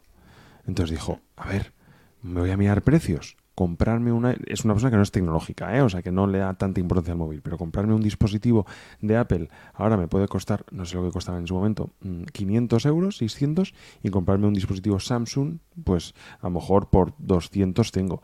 Y claro, se compró un dispositivo nuevo en ese momento de Samsung, le costó menos, el dispositivo volaba y encima tenía mucho más pantalla que ese iPhone 4S. Entonces dice, a ver, ¿qué estoy haciendo con mi vida? Yo conozco bastantes personas, sin embargo, ahora sí que es cierto que puedes estar tranquilamente con, un iPhone 10, aunque no se actualiza este último iOS 17, si tampoco aporta nada el sistema operativo. Yo estoy en beta 3 y es exactamente lo mismo que iOS 16, que iOS 15. Es cierto que Apple eh, no da cifras, pero, pero bueno, no da cifras concretas, pero sí que es cierto que tenemos referencias de que va creciendo las ventas, que cada trimestre se supera. Lógicamente esto va a llegar un momento a un callejón sin salida porque los iPhones son los que son, la gente no tiene dinero infinito y va a llegar un momento que pues que... Y también pasa otra cosa, hasta aquí hemos llegado. Y también pasa otra cosa. Voy a probaros ahora mismo vuestro sentido común. No voy a decir marcas, Ninguno. solo datos. Ningún sentido común. Ninguno. El 0,01 de las personas que está aquí, no, ojo, todos los datos que decimos son estadísticas de estudios muy serios. No los busquéis porque son, están, son top secret. Por, por compliance, Universidad de Nebraska. Por compliance no podemos comentarlos. Eh, sentido común. Imaginaros traducido a coches que se entiende como todo mucho más fácil. Tres marcas top de uso público, ¿vale? Es decir, no Lamborghinis ni cosas de estas. Tres marcas top el coche más caro de esa marca cuesta 95.000 euros, el de otra marca cuesta 73.000 y el de otra cuesta 120.000. Mm, ¿Cuál es mejor marca? Si el producto top cuesta lo que os acabo de decir de cada marca, ¿cuál diríais vosotros? Si tuvieseis pasta, ¿a cuál os iríais? Sí, sé por dónde vas. La gente elegirá siempre el que tiene más coste, porque pensará que al ser un producto más caro es un producto mejor acabado, más premium y evidentemente pensará que es mejor marca. Vale, a ciegas, más dinero, mejor producto, ¿no? Es sencillo. Vale. A Apple ha pasado por, primera vez en la historia que la han superado en esto. Sí. La han superado dos marcas, Xiaomi y Samsung. No digo que el usuario sea un usuario tonto, pero aquí hay una cosa muy sencilla y es que tú antes, de hecho ha habido un anuncio muy gracioso, que yo pensaba que no lo iba a ver nunca, pero lo hemos visto, y es, por 1.200 euros mi iPhone hace lo mismo que tu Xiaomi. De 1.500 euros. Eso es bueno. Entonces, claro, eh, yo no digo que ahora suba el precio Apple por decir, no, no, no, no, no, no, no, no. Ah, yo subo, yo subo porque si no aquí esto no. No, no, no, no. Pero es que en esta ecuación que es muy compleja entran muchísimos factores y muchísimas variables. Y dentro del análisis que hace Apple, no olvidemos que Apple, otra cosa no, pero analizar el mercado lo analiza de fábula, si no, fijaos dónde está el tema.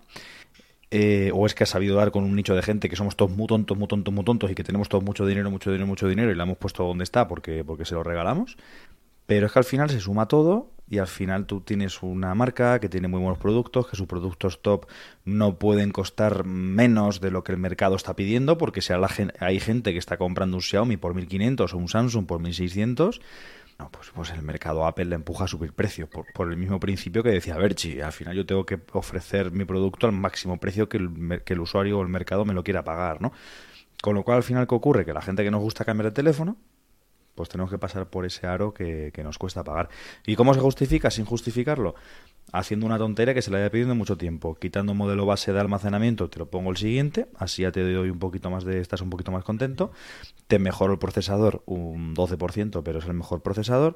Te mejoro la optimización de la batería, que te va a durar una hora más en reproducción de vídeo y todas estas cosas. Y al final vuelves a tener el mismo teléfono por más costo, pero tienes otra vez la sensación de tener el producto más premium que tiene la marca.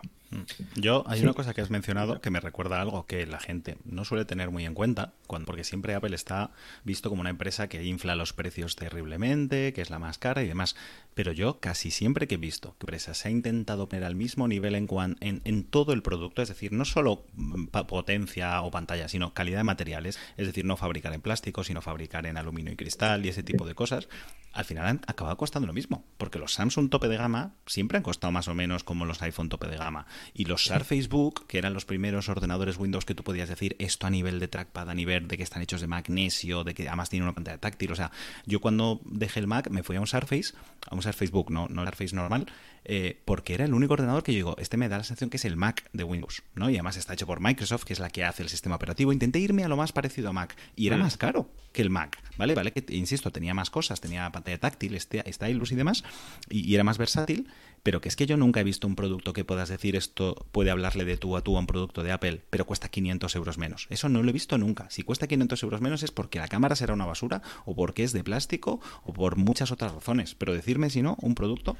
que cumpla eso que estoy viendo. Y lo, y lo otro que se me olvidó decir antes es que la gente tampoco entiende cuando salen un iPhone y otro y otro y otro y apenas tiene novedades, que es algo parecido a lo que ha hecho Martín antes, que es la gente olvida que el iPhone 15 no es para los que tienen el iPhone 14 para los que tienen el iPhone 10 o el iPhone 11. Entonces, esa gente sí que va a notar un salto bestial. Entonces, ¿por qué sacan un iPhone cada año? No es para que te lo compres todos los años, es porque el que tiene un iPhone 10 y este año dice, mira, ya no da más de sí, quiero comprarme un móvil, pero joder, no me hagas pagar mil euros por comprarme un móvil que salió hace un año. Sácame este año un móvil más moderno y eso es el iPhone 15. Pero que es que mi mujer pasó del iPhone 10S al iPhone 14 y te juro que no, no entiende las diferencias. O sea, dice, no, no, hago nada con mi móvil ahora mismo que no estuviese haciendo con el 10S. Lo cambió porque la batería estaba deplorable y porque se le cayó un par de veces y la pantalla estaba rota. Pero es que esa gente, la mayoría de la gente que compra el teléfono, lo, cuando hablamos de ese porcentaje, ¿no? Sacado del estudio de la Universidad de Nebraska, eh, es que es verdad que el, 99% de la gente no, no, aprecia las diferencias entre un iPhone y otro. Que por cierto ha comentado antes Josete que si saliese un 15 mini se lo compraba. Yo también. Yo si saliese un iPhone mini me lo compraba. No, un 15 mini Pro. Sí, pero sí, sí. exacto. no, no, no, no, no, no, no os confundáis. No, os confundáis, estáis todos confundidos. Si acaso saldría un 15 mini con precio Pro Max.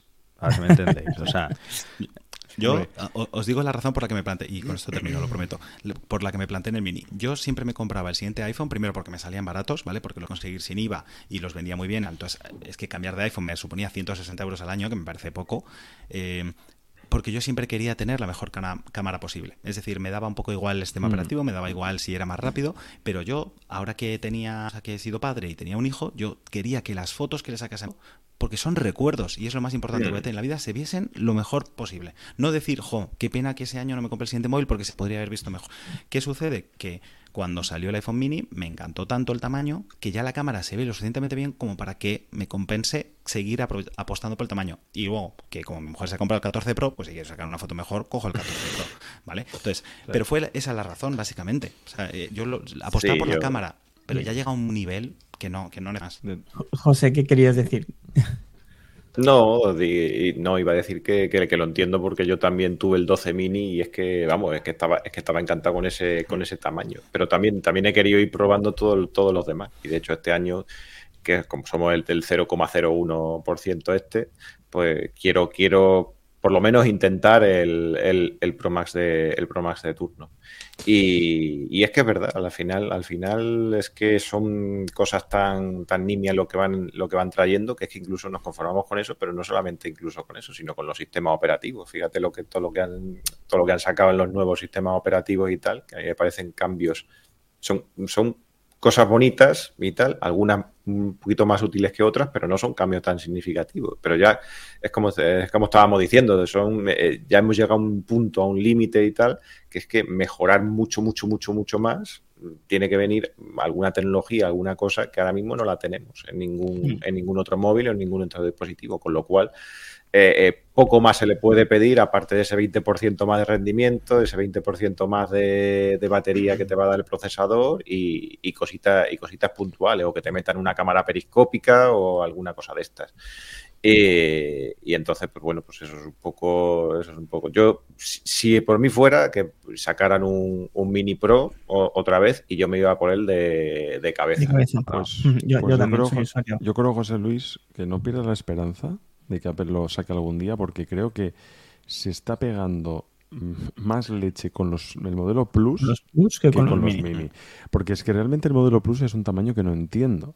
Porque Yo lo que no entiendo es por qué queréis un Mini Pro. Es que no entiendo lo del Pro en el Mini. Porque quiero la máxima calidad de producto en un tamaño pequeño. por no sacrificar, por no sacrificar. Yo no quiero eh, sacrificar la pantalla de 120 Hz, no quiero sacrificar la tercera cámara, no quiero. Exacto. Claro, la, tercera, la tercera cámara, no quiero sacrificar ciertas cosas podría vivir con dos cámaras, pero es que para mí la apuesta por el ultra gran angular antes que por el tele me parece errónea. Porque yo, el tele es perfecto para retratos. y yo saco muchas más fotos de retratos que pero, cosas pero no cabe. Pero es que no cabe. Ya, bueno, pero, es que el, iPhone 10S tenía dos cámaras. Y era una normal y una, bueno, normal, una angular y una tele. Y, para mí sí, era perfecta, era brutal. pero, era, un tele de dos, era un, era un tele de dos que físicamente cabía, pero es que esa óptica tal y como está ahora no cabe. A ver, entendedme que yo, o sea, decir, yo también quiero un Mini Pro, pero no quiero un Mini Pro. Quiero que el Mini sea Pro pero no quiero un Mini Pro. ¿Vale? O sea, decir, lo, que no quiero es, tanta coletilla y tanto precio, porque al final. Yo lo que quiero es que cuando te vayas al modelo pequeño no sacrifiques funcionalidades, salvo la batería, que es evidente, y ya está, y el tamaño de pantalla. Y tampoco me gusta lo contrario que ha hecho Apple en alguna ocasión, que es añadir alguna función extra en el Pro Max y no tenerlo en el Pro. Bien sea alguna cualidad en el vídeo o bien sea algo parecido a esto. Un poco a la inversa de lo que ha pasado. A la inversa de lo que pasa con el MacBook Air, ¿no? Que mucha gente quería más pantalla y no necesitaba a lo mejor semejantes procesadores y semejante pantalla, y por lo menos le han dado un producto adecuado. Y ahora os entiendo que queréis precisamente lo mejor en cuanto a cámara, en cuanto a pantalla, que sí que en el iPhone se notan sin necesidad de esos pantallones. Y no es que no quieras más pantalla, creo que todo el mundo disfruta más viendo las cosas en mayor pantalla, creo que eso es innegable. Pero lo que vosotros queréis es un dispositivo que me quepa en el bolsillo sin problemas. Que no es que, un ladrillo. Es que el móvil te lo metes en el bolsillo, el Mac no. Entonces el Mac, por favor, que sea lo más grande posible. Bueno, salvo que no, se quepa en la maleta, evidentemente. Pero yo, además, sinceramente, porque has dicho lo de la pantalla grande, por supuesto, ¿eh? yo si me pongo a ver una peli, voy a estar más cómodo si, si el iPhone es más grande. Pero yo creo que la gente cuando se va a los Macs, creo, igual me equivoco, de, comentarlo en el chat, yo creo que no es tanto por la pantalla, sino por la batería porque dura mucho más la batería y al final lo que la gente quiere es no quedarse sin el móvil a lo largo mm. del día creo que pesa más eso. O sea, si tú sacas un mini con una batería de un, de un Max, yo creo que la gente se compraría el mini. Además, pues ah, hay un comentario que me ha gustado porque dice Diego, dice, yo también tengo un 12 mini, dice, y quiero un mini Pro, aunque fuese al precio del Pro Max. Es que a mí además una ventaja que tiene el mini es que era más barato. Yo habría pagado más. O sea, es que yo diría, si tú me pones un iPhone Pro Max y un iPhone mini, yo estaría dispuesto a pagar por esa reducción de tamaño. Hubo una época en la que tú pagabas más cuanto más pequeño era el móvil, no que 8210. Entonces, ahora, Ya, ahora ya no se aprecia esa, esa miniaturización que hay que hacer ¿no? Entonces, yo creo que es por eso, que creo que la gente se va por la batería, no tanto por el tamaño de, de pantalla, que por supuesto hay algunos que sí, ¿eh? que, que, lo quieren más grande para, porque es más productivo. Pero creo que pues es la batería lo que realmente pesa y lo que mató pues al Mini, al 12 Mini. Sobre todo, un par de cosas. Si Apple nos escucha, Apple patrocinanos y sobre todo, obvia lo que acaba de decir Berchi, no subas el precio del posible iPhone 15 Mini, por favor. Eh, hilándolo un poquito con el tema de la batería que estabais comentando, de que los Mini siempre han padecido un poquito de batería y demás, y que mucha gente escoge el Max más por la duración de batería que por el tamaño de la pantalla. Eh, se acaba de filtrar lo siguiente, os lo pongo en pantalla, que es eh, los posibles miliamperios de los nuevos iPhone 15 eh, Pro Max, 15 Pro, 15 Plus y el 15 normal. Y, Pero no hay mini, ¿no? No hay mini. Si hay mini es un one more thing que, que, lógicamente de momento nadie, nadie sabe. Entonces, eh, para que tengamos una idea, se rumorea que eh, los iPhone 15 Pro Max van a subir un 12% de, miliamperios, se nos van a poner ya en, rozando las 4.900 eh, miliamperios, 4.852 de hecho, que el iPhone 15 Pro sube un 14% en cuanto a miliamperios se refiere, pasaría a tener 3.650. El 15 Plus, que es el que actualmente dice Apple, el 14 Plus, tiene mejor batería de toda la línea, eh, de todo el lineal de Apple, se nos crecería un 13% y se plantaría en los 4.912 miliamperios y el 15 normal se eh, incrementaría 18% y se nos pondría ya en 3.877. yo creo que esto es una magnífica noticia si se confirma. Pues muy bien. Sobre todo, sobre todo porque unido a eso, lógicamente, veremos nuevos procesadores que serán más eficientes. Yo aquí sí que quiero, puestos a pedir, no lo de esto sí que no lo he comentado en ningún podcast, que esta mayor batería nos dé algo, nos dé algo más del dispositivo que no más horas. O sea, algo más quiero decir, ¿vamos a poder cargar por fin otros dispositivos con el iPhone? O sea, si yo eh, tengo... no, ya te lo digo ahora, no. Bueno, no, yo no, yo ahí te digo que a ver si esa mayor batería quiere decir eso. Los AirPods, a ver, rara vez nos quedamos sin batería, pero el tener esa posibilidad de, pues voy a pegarle, mm, estoy ahora en un tren, estoy en, el trabajo, no tengo otro cargador, oye, voy a poner directamente ahí el estuche, o por qué no el Apple Watch, o sea, realmente creo que Apple nos tiene que dejar precisamente usar esas maravillosas baterías. O sea, no, no, porque es que claro, el iPhone se quedaría sin batería y queremos... No, no, deja, ya sabré yo lo que tengo que hacer. Entonces, yo espero que no solo crezcan en batería para tener esa media hora más, sino que podamos usar precisamente esa batería para otras cosas. O sea, que yo espero que por fin llegue esas posibilidades de cargar otros dispositivos, cosa que el dispositivo ya está preparado para hacer lo hemos comentado alguna vez, si vosotros ponéis la Battery MagSafe de, de Apple para cargar y directamente le conectáis un cable Lightning al iPhone, el iPhone carga la batería. No al revés. Al revés también, pero también carga la batería. Luego, le está pasando corriente del iPhone a la batería. Con lo cual está, está preparado para transmitir esa energía. Entonces déjanos utilizarla. Pues Yo con el tema de baterías... perdona. No, no, no, de, que decáis la vuestra si tenéis algo que yo, Yo lo que voy a decir, a ver, siempre es una buena noticia y, en parte a lo, que decía antes, para mí uno de los iPhone con los que más contento he estado fue con el 11 Pro, porque para mí fue un salto importante en cámaras y sobre todo fue, Apple hizo un movimiento que rara vez hace, que es engordar el teléfono para meter más batería. Y yo creo que se notó mucho. Y, y, es lo que decía antes, o sea, yo creo que Apple subestima eso. O sea, yo creo que hay mucha gente que estaría dispuesta a decir, mira, no me importa que el teléfono sea 5 milímetros más gordo si gano dos horas de batería al día. Y porque, porque creo que se demuestra que lo importante es eso, es, poder seguir utilizando tu móvil. Entonces, mira, oye, es que los teléfonos son ya tan ultra delgados que, puedo eh, aumentarlo un poquito y de hecho el 13 mini también era un poquito más gordo que el 12 mini, pero solventó su mayor problema, que era la batería, en, gran medida. Entonces, hmm. yo creo que eso siempre está bien, por supuesto. Y creo que también viene un poco a colación de lo que dije antes, que es vamos a llegar a un punto, tarde o temprano, en el que los teléfonos ya todos tendrán una batería que para todos nosotros sea suficiente, ¿vale? O sea, es decir, que ya todos llegamos, lleguemos sin problemas a casa al día. Entonces, la gente empezará a valorar otras cosas. Dirá, mira, como ya todos cumplen con mis expectativas de batería, entonces ya me decido por el que tiene pantalla más pequeña, o me decido por el que tiene esta cámara, o me decido por el que es más barato. Y yo creo que la batería dejará de ser tan importante en el factor de compra de un, de un dispositivo. Espero que, que, lleguemos a eso, vamos. Es un, es un poco eso, cuando ya esas cosas se convierten en una commodity, es, como la pantalla. O sea, cuando ya todas las pantallas dejaron de tener marcos, eso ya no era lo que buscabas. Ahora ya todos los móviles son así. Entonces te centras en otras cosas, ¿no? Entonces, pero bueno, por supuesto, como siempre, que venga más batería, pues mejor para el usuario.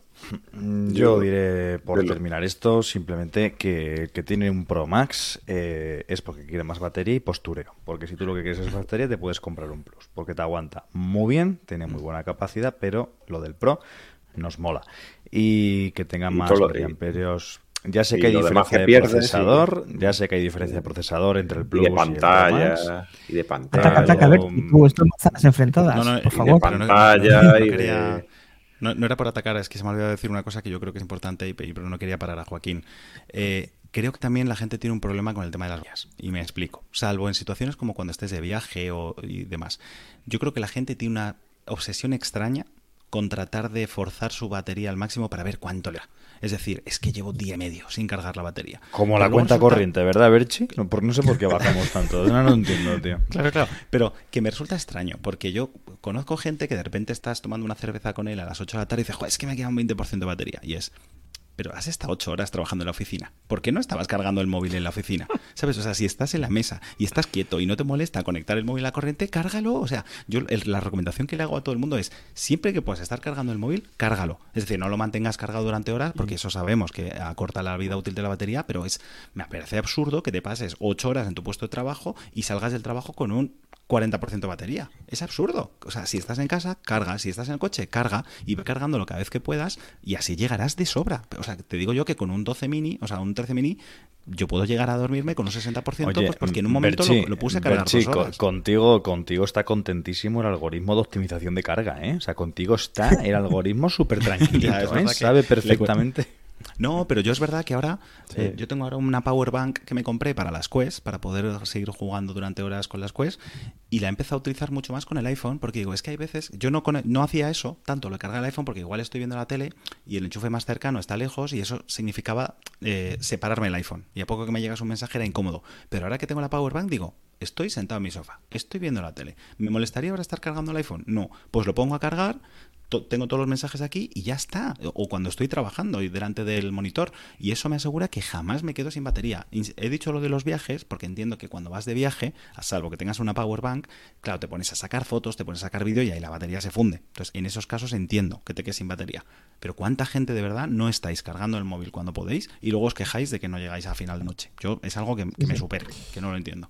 Y sobre todo porque a veces nos obsesionamos mm, con el tema de las baterías de vamos a alargar la vida útil. Mira, yo aquí a lo mejor no quiero no quiero pecar a lo mejor de sobrado, pero simplemente os digo, eh, creo que el, para ser Apple el tema del precio de la batería está muy comedido. No voy a decir que es hasta barato, pero creo que eh, lo que vale la batería respecto a todo el precio del móvil en Apple, pues creo que mm, está bastante bien. Eh, una funda a lo mejor de piel que puedes encontrar la misma en otra parte mm, cuesta 65 euros, lo veo carísimo. Un cable en Apple que es más caro que en otra parte y se pela exactamente igual, sí que lo veo carísimo, pero sinceramente, vas a estar agobiándote, decir lo cargo, no lo cargo, está muy caliente, deja de estar. Casi es mejor quitarte esa preocupación y a los dos años vas a un Apple Store, a un reseller, a donde quieras, pagas el peaje de cambiar la batería, la batería y ya está. Hoy me ha pasado a mí que he hecho mal, he pecado, no he hecho como ver si estaba en la oficina, pero pues hoy no he cargado el teléfono. Y, y me tenía que ir a las, a las cuatro y media de casa y tenía un 38% de batería, un 40% y iba a estar toda la tarde por ahí, cenar con mi hijo por ahí y, decía, puff, em, me voy a necesitar eh, un poco de batería. Y me he llevado pues la battery pack de Apple, que es un desastre, pero bueno, por lo menos algo te da. Y me he sentado ahí con unos con otros padres y uno que le gusta la tecnología, oye, esas baterías ya te va bien. Y le digo, bueno, carga poco, tal. Ya es que al final usarla mucho, el tema de la batería, yo casi prefiero no usarla. Yo, pero es que si tengo, realmente si estoy en esta necesidad de que no tengo batería, la necesidad, o sea, realmente voy a estar pensando de si no lo hago, si no lo... Ahora, por ejemplo, estoy grabando el podcast que creo que como Berchi, porque se le ve estupendamente bien, con el iPhone utilizándolo como, como webcam. Pero eso será malísimo, porque fíjate que se calienta y conectándolo por cable y que esté cargando. Pues chico, no sé. Oye, si, si podemos hacer que el podcast salga mejor y que vosotros me veáis mejor, realmente vamos a andar preocupándonos de para mí la mejor funcionalidad que ha tenido un sistema operativo de Apple en mucho tiempo, porque lo uso casi a diario, lo de la aplicación. Y, solo por complementar lo que dices, para mí es todavía peor. La gente está que te dice, yo lo cargo, pero nunca lo cargo hasta más del 80% y nunca dejo que se descargue por debajo del 20%. Entonces digo, o sea, que recién sacado de la caja, tú ya has perdido un 40% de batería. O sea, me parece absurdo eso. o sea, porque sí, por intentar alargar la batería, automáticamente ya partes con una batería que tiene un 40% menos, porque nunca vas a utilizar del 80 al 100, ni nunca vas a utilizar del 20 al 0. Digo, pues macho, yo seguro que mi batería la aprovecharé más que tú, porque tú estás partiendo ya como si tu batería tuviese un 60% de salud de vida útil. Entonces, yo creo que no hay que obsesionarse. Y luego, insisto, salvo que seas una persona que conserve el móvil 5 años, es que cambiarás a los dos años o a los tres años y no te habrá dado tiempo a que realmente tenga un impacto significativo en tu día a día. Efectivamente, ese es el, ese es el punto. Yo de verdad mi recomendación es, mucha gente, como yo seguramente, estaréis acostumbrados a cargar el móvil por la noche. Si tenéis la posibilidad, yo os diría, dejad de cargarlo por la noche y cargarlo en el lugar de trabajo porque lo vais a poder cargar, no os va a suponer un problema y cuando salgáis de vuestro trabajo tendréis el móvil al 100% y os va a resultar mucho más útil que tener el móvil al 100% a las 7 de la mañana cuando salgáis de casa, creo yo, ¿eh? pero vamos, simplemente cargadlo cuando podáis, que no pasa nada. O sea, no os obsesionéis, es que mi móvil le ha durado dos horas, o sea, dos días la batería y el tuyo solo una. Yo, pues, bien por ti, yo tengo un enchufe al lado y lo he cargado, y ya está, ¿sabes? Yo antes de cargarlo cuando podáis, diría cargarlo cuando lo necesitéis y ya está. O sea, no, no cuando, no cuando podáis. No, yo, no, estoy, yo, estoy, tú- yo, yo es que estoy de acuerdo contigo en, en eso de, de que, de que hay que disfrutar un poco el móvil y tal, y todas las funciones que haya, y si lo tienes que cargar 40 veces porque hace un uso intensivo de él, pues lo cargas 40 veces. Ahora, Claro. lo, que sí, lo, lo- lo que sí es que tampoco quiero tener que estar pendiente de, de si lo tengo que cargar o no lo tengo que cargar. Es decir, para mí, cuanta más batería tenga, pues mejor también. Evidentemente. Hay cosas, hay cosas a los que claudico y hay cosas a los que no claudico. Es decir, yo pues, a mí me gustan también los teléfonos pequeños y era el punto negativo que tenía el 12, el 12 mini. Pero yo, por cosa, ejemplo, ¿eh, José yo, por ejemplo, espera, espera. Pero yo, por ejemplo, o sea, yo con mi rutina, con mi rutina de, de- de trabajo y de todo eso, fíjate, mira, yo tengo ahora mismo un y lo, y lo he, lo he desconectado a las 6 de la mañana y tengo un 52% de batería. Eso Eh, genera 14, ansiedad. 14 14 Pro. 14 Eso Pro. y yo lo, he utilizado y yo lo he utilizado lo que lo he necesitado utilizar y, y yo vamos salvo salvo una en una ocasión que me fui de que me fui de viaje y tal y se me quedó y se me quedó tieso yo creo que no he agotado la batería del teléfono casi nunca y porque hice un montón de fotos y todo eso Pues bueno, y José Luis, día- eso genera ansiedad. Mira, los Pro Max son la nueva ansiedad. Es decir, tú cuando tienes un Pro, un Mini o un teléfono que sabes que se descarga en el día, tú por la mañana lo tienes a tope y por la noche lo cargas. Eso es así, Claro. eso es ley. Punto. Claro. Cuando tú tienes un Pro Max o un móvil con mucha batería, tú llegas al final del primer día. Y digo del primero porque siempre te planteas, va tiro, ¿no? Tiro. Ya sé- ya sé lo que me va a decir. Ya tiro. Y tú llegas al final del día con un 47% de batería y dices tú, pues esta es la mitad. Pero luego te- tú dices también, ya, pero con 47 mañana me levanto con un 43 y con- tengo que cargarlo, pero te entra como una ansiedad. Entonces, en, en serio, no, coincido contigo, ¿eh? Coincido con todos, porque yo creo que estamos diciendo lo mismo. Al final, vamos a ver, gente, las ruedas de los coches valen una pasta. Alguien coge una curva diciendo, ay, no voy a cogerla con mucha fuerza que se me gasta. Pues no, pues si, pues si te gusta conducir, pues disfrutarás de las curvas, acelerarás, frenarás y cuando toque cambiar rueda, pues la cambias. Cuando toque cambiar freno, pues lo cambias. Y cuando tengas que repostar, pues repostas. Con lo cual el móvil, gente, usadlo. Venimos de la era de las baterías anteriores, que tenían que ir unos ciclos, que si de la que lo saques de la caja, cárgalo a tope, descárgalo a tope. Haced lo que os dé la gana, disfrutad lo que tengáis, cargarlo cuando os dé la gana, cargarlo en el coche, cargarlo en el sofá, cargarlo cuando estéis trabajando. Da igual. Usadlo, Aquí- cargarlo y olvidaros. Por terminar, eh, comento una anécdota literal de abuelo cebolleta, porque es algo que le dijo mi abuelo a mi padre cuando le compró una pistola de juguete cuando era pequeño. Era una pistola que al pulsar sonaba ¡pa! Entonces, como era un sonido un poco molesto para los padres, mi abuelo no tuvo otra ocurrencia que decirle, "Oye, cuidado, porque esta pistola tiene 600 disparos.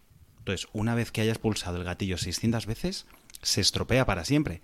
¿Qué pasó? Que automáticamente mi padre le cogió miedo a pulsarle el gatillo porque decía, claro, que o sea, de verdad me vale la pena pulsarlo ahora, no que repulsarlo muchas más veces si algún día quedo con un amigo para jugar y automáticamente le rompió la- el disfrutar de la pistola. Pues esto es lo que acaba de decir Joaquín. Vosotros usar el móvil todo lo que podáis y cuando queráis. Es decir, no os estéis preocupando de la batería. Ya lo podréis cargar media horita rápida, que además ahora con la carga rápida, joder, si es que en media hora te da para sí. tirar para el resto del día. Entonces, disfrutad del móvil y no os estéis preocupando tanto de un dispositivo que vais a cambiar a los tres años, seguro.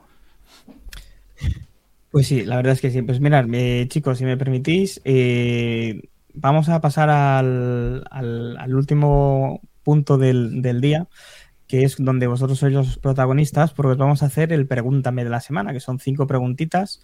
Nos vamos a poner aprietos, creemos. Voy a ¿Vale? Y sí, a abrirnos. A ver, Google. ¿Vale?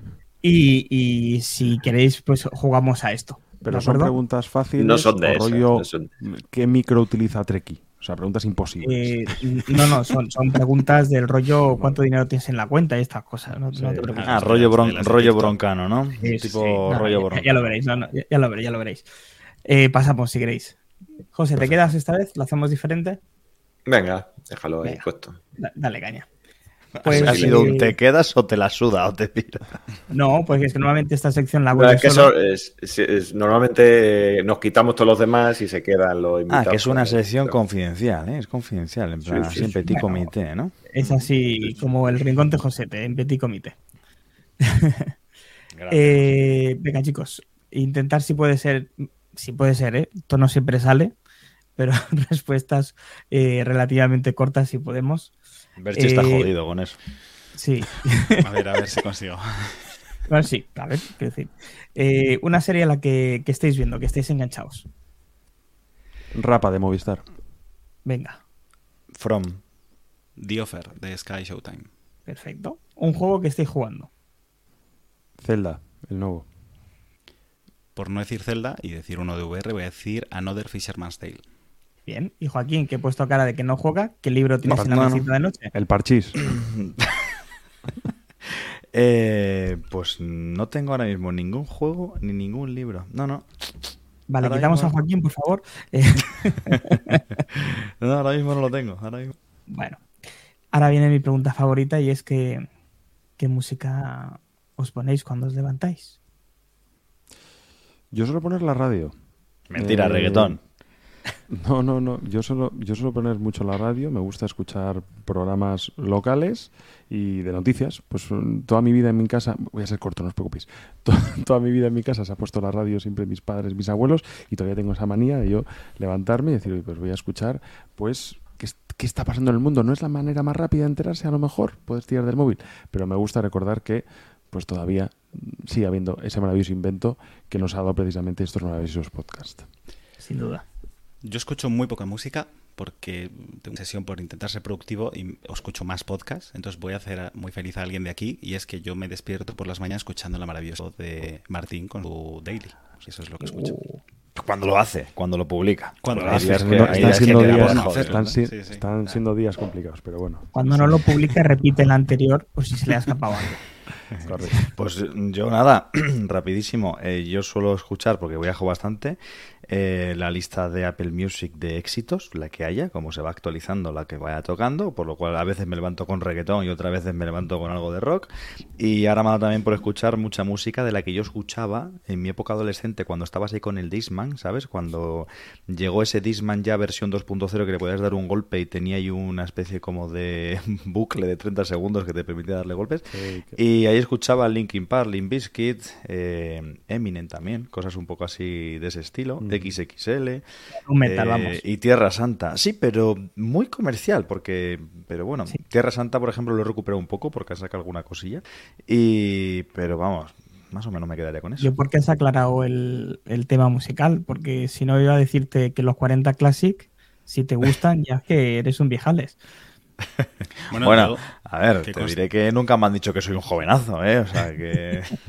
Yo, yo, he de confesar una cosa, porque que dice Joaquín, ahora me ha dado por escuchar eso. Yo confieso, yo soy una especie de Peter Pan. Yo es que no escucho música nueva más allá de mis 17 años. O sea, entonces, porque además me mantiene como en el pasado. Yo sigo escuchando eh, Aqua, sigo escuchando los Backstreet Boys, sigo escuchando a Lavigne, sigo De hecho, os cuento un secreto de Berchi. Berchi quiere que la realidad virtual avance tantísimo la tecnología, que tengamos tecnología futurista, para, poder, irse otra vez para atrás, ¿sabes? en plan, para poder irse para atrás. Para tener a Abril Lavigne al lado. No, no, pero, pero fuera bromas, ¿eh? O sea, yo. Pero ¿sabéis qué pasa? Que es que no aguanto la música de hoy en día. O sea, salvo muy contadas excepciones, no la aguanto. Entonces yo me pongo como mi remix de que son canciones hasta los años 2000 como muchísimo. Y, es, verdad que da la sensación de que el tiempo no avanza y de repente digo, hostia, pero si hace 20 años que yo escuchaba esto, ¿sabes? Y sorprende. Me, pasa lo mismo, pero con el estilo de música de Joaquín. O sea que y a nivel de series, te diré que cuando quiero perderme en ver hacer alguna cosa en mi móvil o en el ordenador, lo que sea, y quiero tener la tele en plan de fondo, yo tuve una época en la que me ponía a ver Los Simpson temporada 1, episodio 1, le daba al play, ahí iban pasando los días, iban pasando los capítulos. Pensaba que ibas a decir farmacia, guardia, médico, familia... No, no, no, tengo, tengo más grabado el tema de, fíjate que he visto todas las series, obviamente, y he visto varias y tal, pero por ejemplo, con Los Simpson, con Aida, con series un poco de este estilo, que son, ya sé que no tienen nada que ver Los mm. Simpson con Aida, pero entendedme, un poco esas series que, que, son como totalmente random, que las pones y... Pues me pasa un poco, pero con música estoy un poco ahí. ¿Y qué ha sacado Tierra Santa? ¿Saca Tierra Santa cosas nuevas? Es que eso es lo que pasa. Estaba yo el otro día trabajando y de repente estaba yo ahí en el parking de un hospital y de repente, ¿sabes el típico coche que lleva la música a todo volumen? Que suele ser siempre como...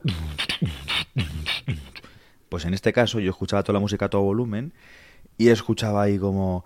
Porque sí, el caballo de Troya, no sé cuánto. Y yo decía, ¿caballo de Troya? Digo, iba ahí como muy rollo heavy y pasa a mi lado, aparca a mi lado, yo estaba tirando una cosa en la papelera y me quedo así y de repente se baja un chico, me sacaba una cabeza, tatuajes, camisa de manga, eh, como de, de camionero, o sea, pintas, ya, no llamas de prejuzgar, pero, joder, tú lo ves y dices, hostia, este es más fácil que me quite el iPhone a que, a que me diga buenos días, ¿no? Le diste la cartera directamente, ¿no? Claro, y la cosa es que me quedé mirándolo mucho rato, mucho rato me refiero, tres segundos de reloj, y claro, él también se me comienza como diciendo, hostias, miras, ¿no? En plan, ¿qué te pasa a ti? Y claro, yo ya me vine arriba y como ya reconocí lo que estaba escuchando, eh, le digo, menos mal que no era reggaetón lo que ibas escuchando y era Tierra Santa. Y nos pusimos a hablar y me actualizó un poco, porque aunque Tierra Santa haya podido sacar álbumes después de cuando yo los, yo los, los solía escuchar, pues yo siempre me he quedado como le pasa un poco a Berchi. Yo escuchaba Tierra Santa, los álbumes típicos, las canciones del Pirata, la canción de, Troya, todo este tipo de cosas. Y yo me quedé un poco en esos álbumes y de repente este me empezó a actualizar. Sí, porque has escuchado la nueva de no sé qué. Digo, a ver, a ver, a ver, a mí me gusta Tierra Santa hasta lo que yo escuchaba, ¿vale? Es decir, lo, lo que has sacado después, pues tampoco lo he seguido yo mucho. Entonces, sé que ha sacado cosas porque buscando en Apple Music Tierra Santa para un poco recuperarlo de repente he visto varios álbumes que no sé si es porque yo en aquella época era medio tonto y no los había visto o porque los ha sacado mucho después, pero de repente vi en Apple Music mucho contenido y dije, ostras, pero ¿cuántos álbumes tiene esta gente? Si yo me quedé en El Caballo de Troya, la canción del pirata y toda esta gente. Así que... Me quedaba ahí cuando lo has dicho, digo, joder, digo, sí, Y después de toda esta historia, te robó el iPhone.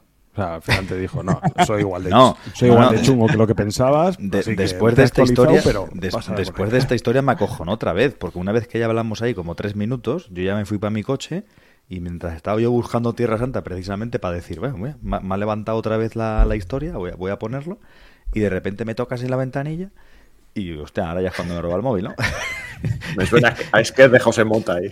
Sí, y de repente, y de repente lo, y de repente lo bajo y me dijo, porque tú has estado en el concierto en Logroño, no sé cuánto. Y yo, no, no, yo concierto, la verdad que soy más menos de concierto. Y volvimos otra vez a hablar. Vamos a tomar una gorda, vamos a tomar una gorda. ¿no? Y, y- y- y, mira, pues ese tipo de cosas a mí me gustan que me pasen, eh, porque hay veces que, bueno, pues tenemos ya un automatismo que, que- que igual hasta te impide ver ciertas cosas de la realidad.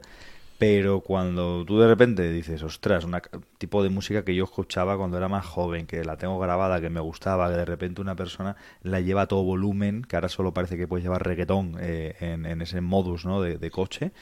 Y no sé, fue una cosa muy extraña y me evocó recuerdos y volví un poco más a, a escuchar Tierra Santa. Muy bien. Y ahí estamos, respuestas Así cortas, que- Joaquín. Bien. Ya está. No, no. Esto ya estaba fuera, esto ya estaba fuera de. Sí es posible, sí es posible. Nada, vamos a por la cuarta, que es la penúltima. Y esto eh, es muy rápido, esto tiene que ser muy rápido. Lo último que te has comprado, aunque no tenga nada que ver con la tecnología. Un, un teclado mm, tipo Magic Pro, o sea, un teclado para el iPad mini, que ya os enseñaré. Bien. La nueva camiseta del Real Madrid. Versión china, por supuesto. Ta- tailandesa, que es de buena. Que era de buena calidad, ¿no? De doble A.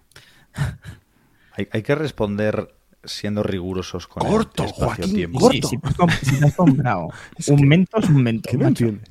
Churros. Bien hecho. Lo Ah, no, entonces yo he contestado mal. Hombre, ¿tú has sido eso lo último que te has comprado? Ah, claro, yo, Martín? yo No. me he tomado una caña antes de venir, claro. La pregunta es explícita, o sea, quiero decir, ¿qué es lo último que te has comprado aunque no tenga que nada que ver con la tecnología? Y es más, si venís a Pues Pamplona, comprad lo que yo me he comprado. Churros de la Mañueta. Los mejores malditos Es la que está en la curva aquella, ¿no? Que va todo el mundo.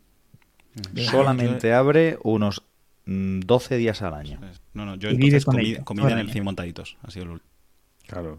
Y una caña también, claro. Yo estaba pensando vamos a en- ver, tío. no en algo consumido. Os han hecho una pregunta y habéis contestado lo que os ha salido de los... Aquí. está. Bueno, pasa estaba pensando en un no consumible. ¿sabes? Y, y vamos a por la última, y esta, si queréis, os podéis extender un poquito más. Eh, si estuvierais cenando con Tim Cook, ¿qué le preguntaríais? Esta, es buena, esta es de Dani. Estoy esperando que Julio, hable para que preguntaría- idea, ¿vale? Ju- Julio, Julio César, que fue el primero que lo estrenó, dijo, eh, tú no lo sabes, pero Apple me necesita. Pero eso no es una pregunta. Bueno, es lo que le diría. ¿Qué le dirías a Tim Cook? Así. ah. Y Sí, siempre que claro. y siempre que la pregunta, la- yo voy a matizar una, y, claro, le preguntaría algo, pero sabiendo que va a ser sincero en su respuesta, no me va a dar una respuesta de libro. una Estás de- tú con él. catálogo. Has pagado... Yo estoy con él y le digo, Tim, dime qué Apple ves tú en 10 años? ¿Qué producto tendremos? ¿Dónde estará Apple? ¿Cómo la ves dentro de 10 años? Pero séme sincero. Yo, si me va a ser sincero, le pregunto el número de cuenta y claves de acceso, básicamente. Pero no, yo estaba pensando más en dime en qué parte de la oficina hay un Vision Pro descuidado que yo me pueda llevar, ¿no? Que ya voy yo, ¿no? Yo lo que le preguntaría sería algo relacionado con la XR, seguramente. O sea, decirle, ¿tenéis algo así como, ¿tenéis intención o en qué momento creéis que realmente eh, el iPhone o sea, vamos, el visor o las gafas va a sustituir al, iPhone. O sea, yo creo que esta apuesta de Apple viene dada a lo mismo que pasó con el iPod. Es decir, Apple dijo, ¿qué producto va a matar mi iPod? ¿Qué es lo que ahora mismo más dinero me da? Y dijeron, el móvil. dice, pues tengo que sacar un móvil. O sea, es decir, mejor que mate yo mi propio producto a que me lo maten otros. Y esto es lo que va a pasar con los móviles. Lo he dicho antes, los móviles están ya casi perfeccionados, no nos pueden ofrecer mucho más, no nos van a seguir vendiendo esto 20 años, porque es imposible. Es imposible ofrecer algo que, te, que, lleve este ritmo de compra. Y lo que lo va a sustituir es, va a ser el visor, porque nos va a permitir hacer lo mismo o más teniendo las manos libres y pudiendo mirar hacia adelante. Entonces yo le diría eso, le diría cuándo crees que esto se va a producir y, si realmente es vuestra apuesta. ¿Y Joaquín? Pues yo básicamente iría de ese, de ese palo. Lo único que yo le diría con nombre propio. Le diría, ¿cuándo vais a fichar a Alberto Carlier para que realmente esto cobre un sentido real? Porque es la única manera de que la VR llegue al público. Cuidado, que me daría por inflar precios, ¿eh? porque ya sabes que hay que vender a, lo máximo. Y nos tiene que pagar a nosotros la cláusula. A Mac y ya hemos uh. hablado de eso. Sí, el know-how y esas cosas. Claro. El know-how, tienes los compliance. Pues muy bien. no, mira, yo básicamente le diría, ¿cuándo vas a escuchar el garaje de Cupertino y manzanas enfrentadas para que sepas lo que opinamos de verdad? Mal, mm, economista. Escucha a tu usuario. Escucha a tu usuario. Bueno, algo lo escuchó, ¿no? Cuando volvió con el HDMI y puso el lector de tarjetas y mm. quitó el teclado de mariposa. O las ventas. Quizá escuchó las ventas. No, no, no lo sabemos. En cualquier caso, muchísimas gracias a Mac Illustrated por venir a charlar un ratito con nosotros. Muchísimas gracias a todos los eh, oyentes que han estado en el chat de hoy, como puede ser Andrés, eh, Roch Cameo, como eh, Minotauro, como Priscila, como el de Sendorro, David, bueno, todos muchísimas gracias por pasar un día más y nos vemos el próximo lunes, eh, no, perdón, nos vemos el próximo miércoles con, con el Manzanas Enfrentadas Round One, con el Mero, que eh, si quieres disfrutarlo antes, simplemente tienes que hacerte mm, de eh, usuario Prime aquí en Twitch y vas a tener muchos más cositas a favor si eres Prime, como estar dentro del grupo de Telegram exclusivo, un 10% en reparaciones en Master y esto es novedad, posibilidad de poder venir a un mero y debatir con nosotros el tema que se proponga. Simplemente, ya os digo, darle al Prime eh, de vuestro Amazon, de vuestra solución de Amazon, y así podéis disfrutar de estos nuevos eh, privilegios. Gracias, Joaquín, gracias, Berchi, gracias, Martín.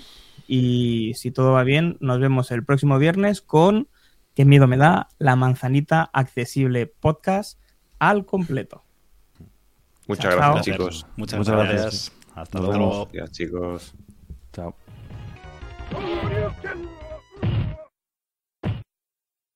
You win. Perfect.